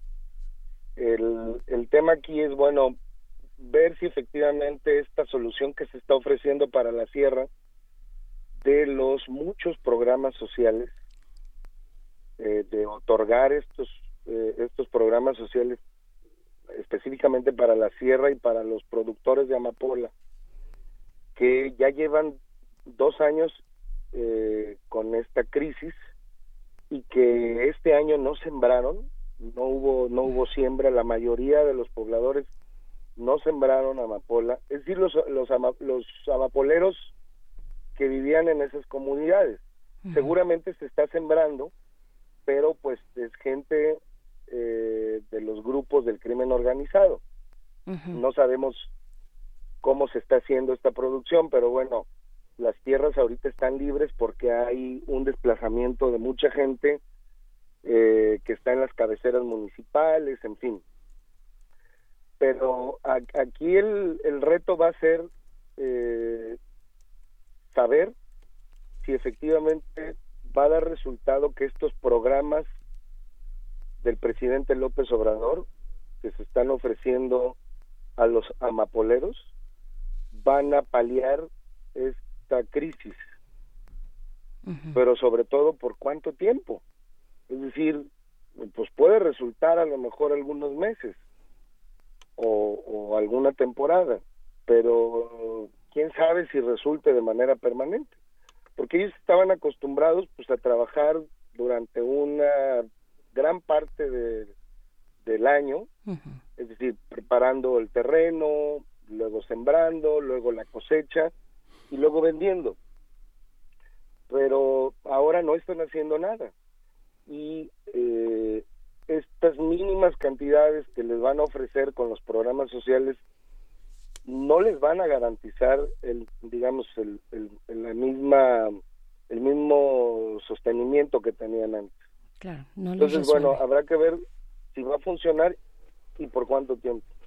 Y sobre todo si va a alcanzar para tanta gente porque estamos hablando de que son por lo menos 20 mil familias que viven de directamente de esto directamente. Y de manera indirecta pues pone tú que sea el triple no. Sí, por supuesto, no les resuelve el problema, digo, no es despreciable bajo la situación en la que se encuentran, eh, la situación extrema. ¿Cómo, ¿Cómo paliar también el reto periodístico? Ahora hablabas del reto de las autoridades, pero ya hablando desde, desde ustedes, desde el ejercicio periodístico, ¿cómo, cómo han resuelto el acceso o incluso que tienen un acceso, eh, eh, pues no, que, esa no es la particularidad, sino los, lo- el ambiente de violencia o eh, territorios que están eh, controlados por distintas, las distintas fuerzas que ahí convergen? Mira, paradójicamente esta crisis ha ayudado a- al tema periodístico a sortear estos problemas, porque antes uno no podía subir, porque bueno, pues los habitantes tenían esta especie como de, ¿cómo decirle?, de secrecía, ¿no? Es decir, eran territorios a los que no podías entrar, era un poco difícil, arriesgado llevar cámaras y grabar ahí los sembradíos. Ahora ya no, porque pues como ellos están en el- viviendo esta crisis y, y han querido ellos mismos como eh, sobreexponer lo que está pasando y además ellos bajaron de la sierra a, a las cabeceras municipales y, y han bajado pues a Chilpancingo, a- han ido a Ciudad de México, en fin, como que ha sido ahora un poco más fácil contar esta historia, pero mm, el hecho de subir ahora que no están ellos allá es un poco más difícil porque están dominadas exclusivamente por eh, no solo por narcotraficantes digamos eh, eh, que están en una guerra directa sino eh, es, es- es- es gente armada que está disparándole al primero que se acerca. Entonces es una cuestión muy complicada. Sí. y bueno pues siempre uno trata los, los compañeros que, que suben allá pues tratan de ir en grupo van eh, eh, digamos en eh, cinco o diez eh, compañeros reporteros han llegado ahorita por esta crisis del- con, con la crisis del precio de la o la caída del precio de la de la goma de opio han estado viniendo muchos reporteros extranjeros a documentar lo que está pasando en la sierra y, y bueno pues como que nada más alcanzan a llegar a la a la por así llamarle a la sierra media. No tanto a la sierra alta que es donde está el verdadero conflicto no aún así eh, bueno por por lo que llegamos a ver en toda esta parte de la Sierra Media, pues siempre te encuentras con casas eh, no solo abandonadas, sino eh, llenas de agujeros de balas, casas quemadas, vehículos eh, quemados totalmente. Es, un panorama como de guerra, pues, de, de guerra en Medio Oriente. Bueno, pues Ricardo Castillo, director de Cuadratín, guerrero, politólogo y periodista, pues muchas gracias por conversar con nosotros esta mañana. Este, pues este- estaremos viendo cuál es también el desempeño de la Guardia Nacional, ahora que pues está ya ingresando, eh, teniendo ya la presencia en los distintos estados, este fin de semana en Oaxaca, por ejemplo. En fin, estaremos ahí siguiéndoles la pista. Muchísimas gracias, Ricardo Castillo. Al contrario, gracias a ustedes. Gracias, Ricardo. Vamos a escuchar de Café Tacuba Las Flores.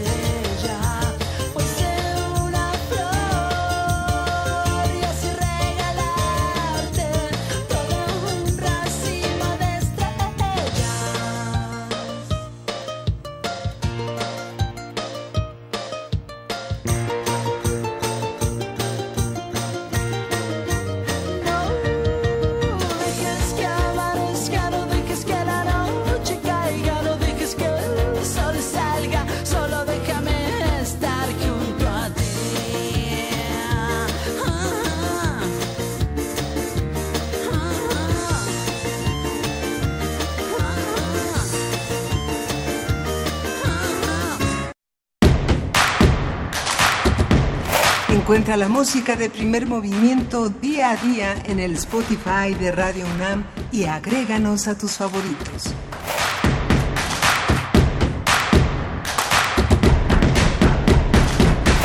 Estamos de vuelta aquí en la cabina de primer movimiento en Radio UNAM. Transmitimos a través del 96.1 de FM eh, con esta presencia de la voz del de señor Miguel Ángel Quemán.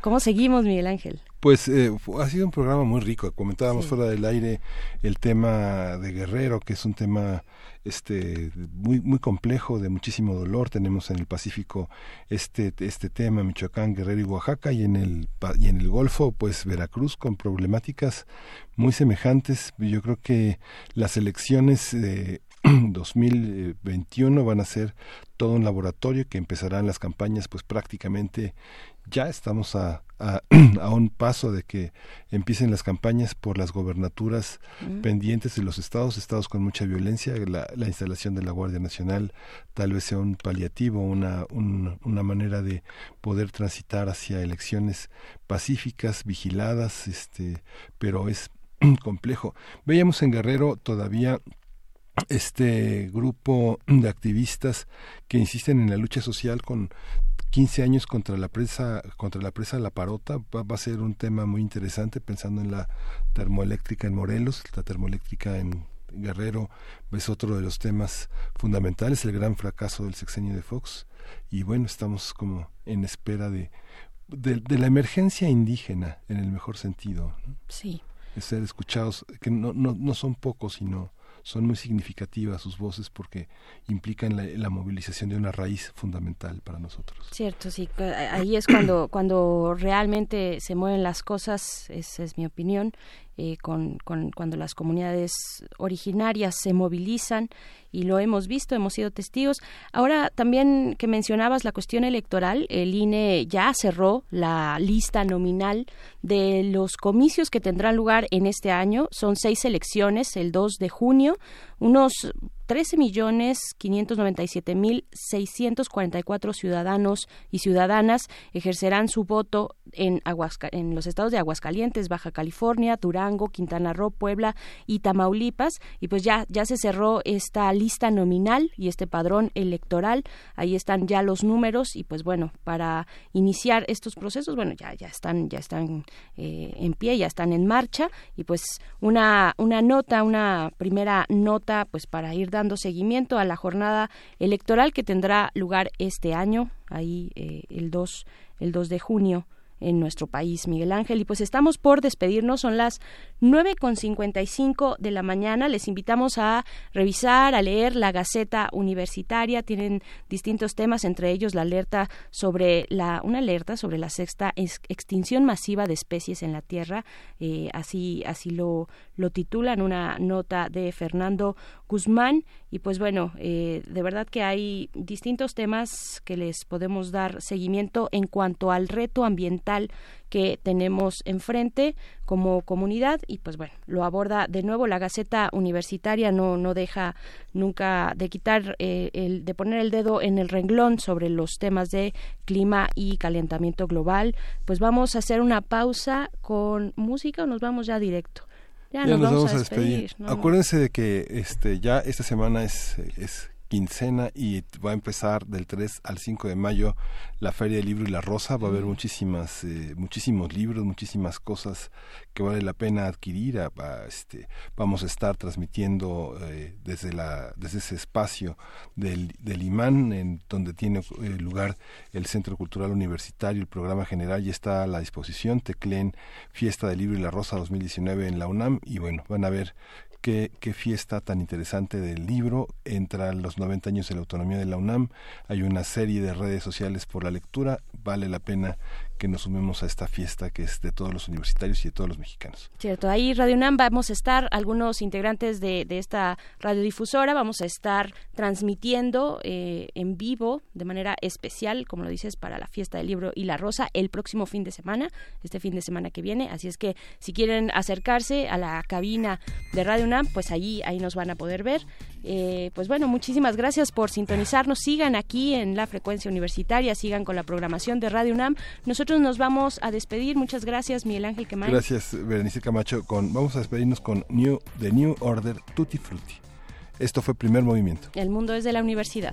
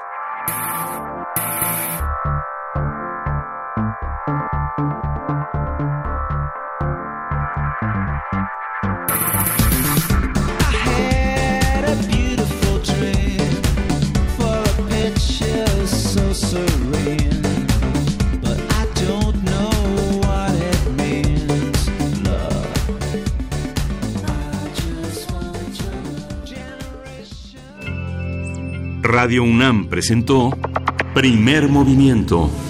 El mundo desde la universidad.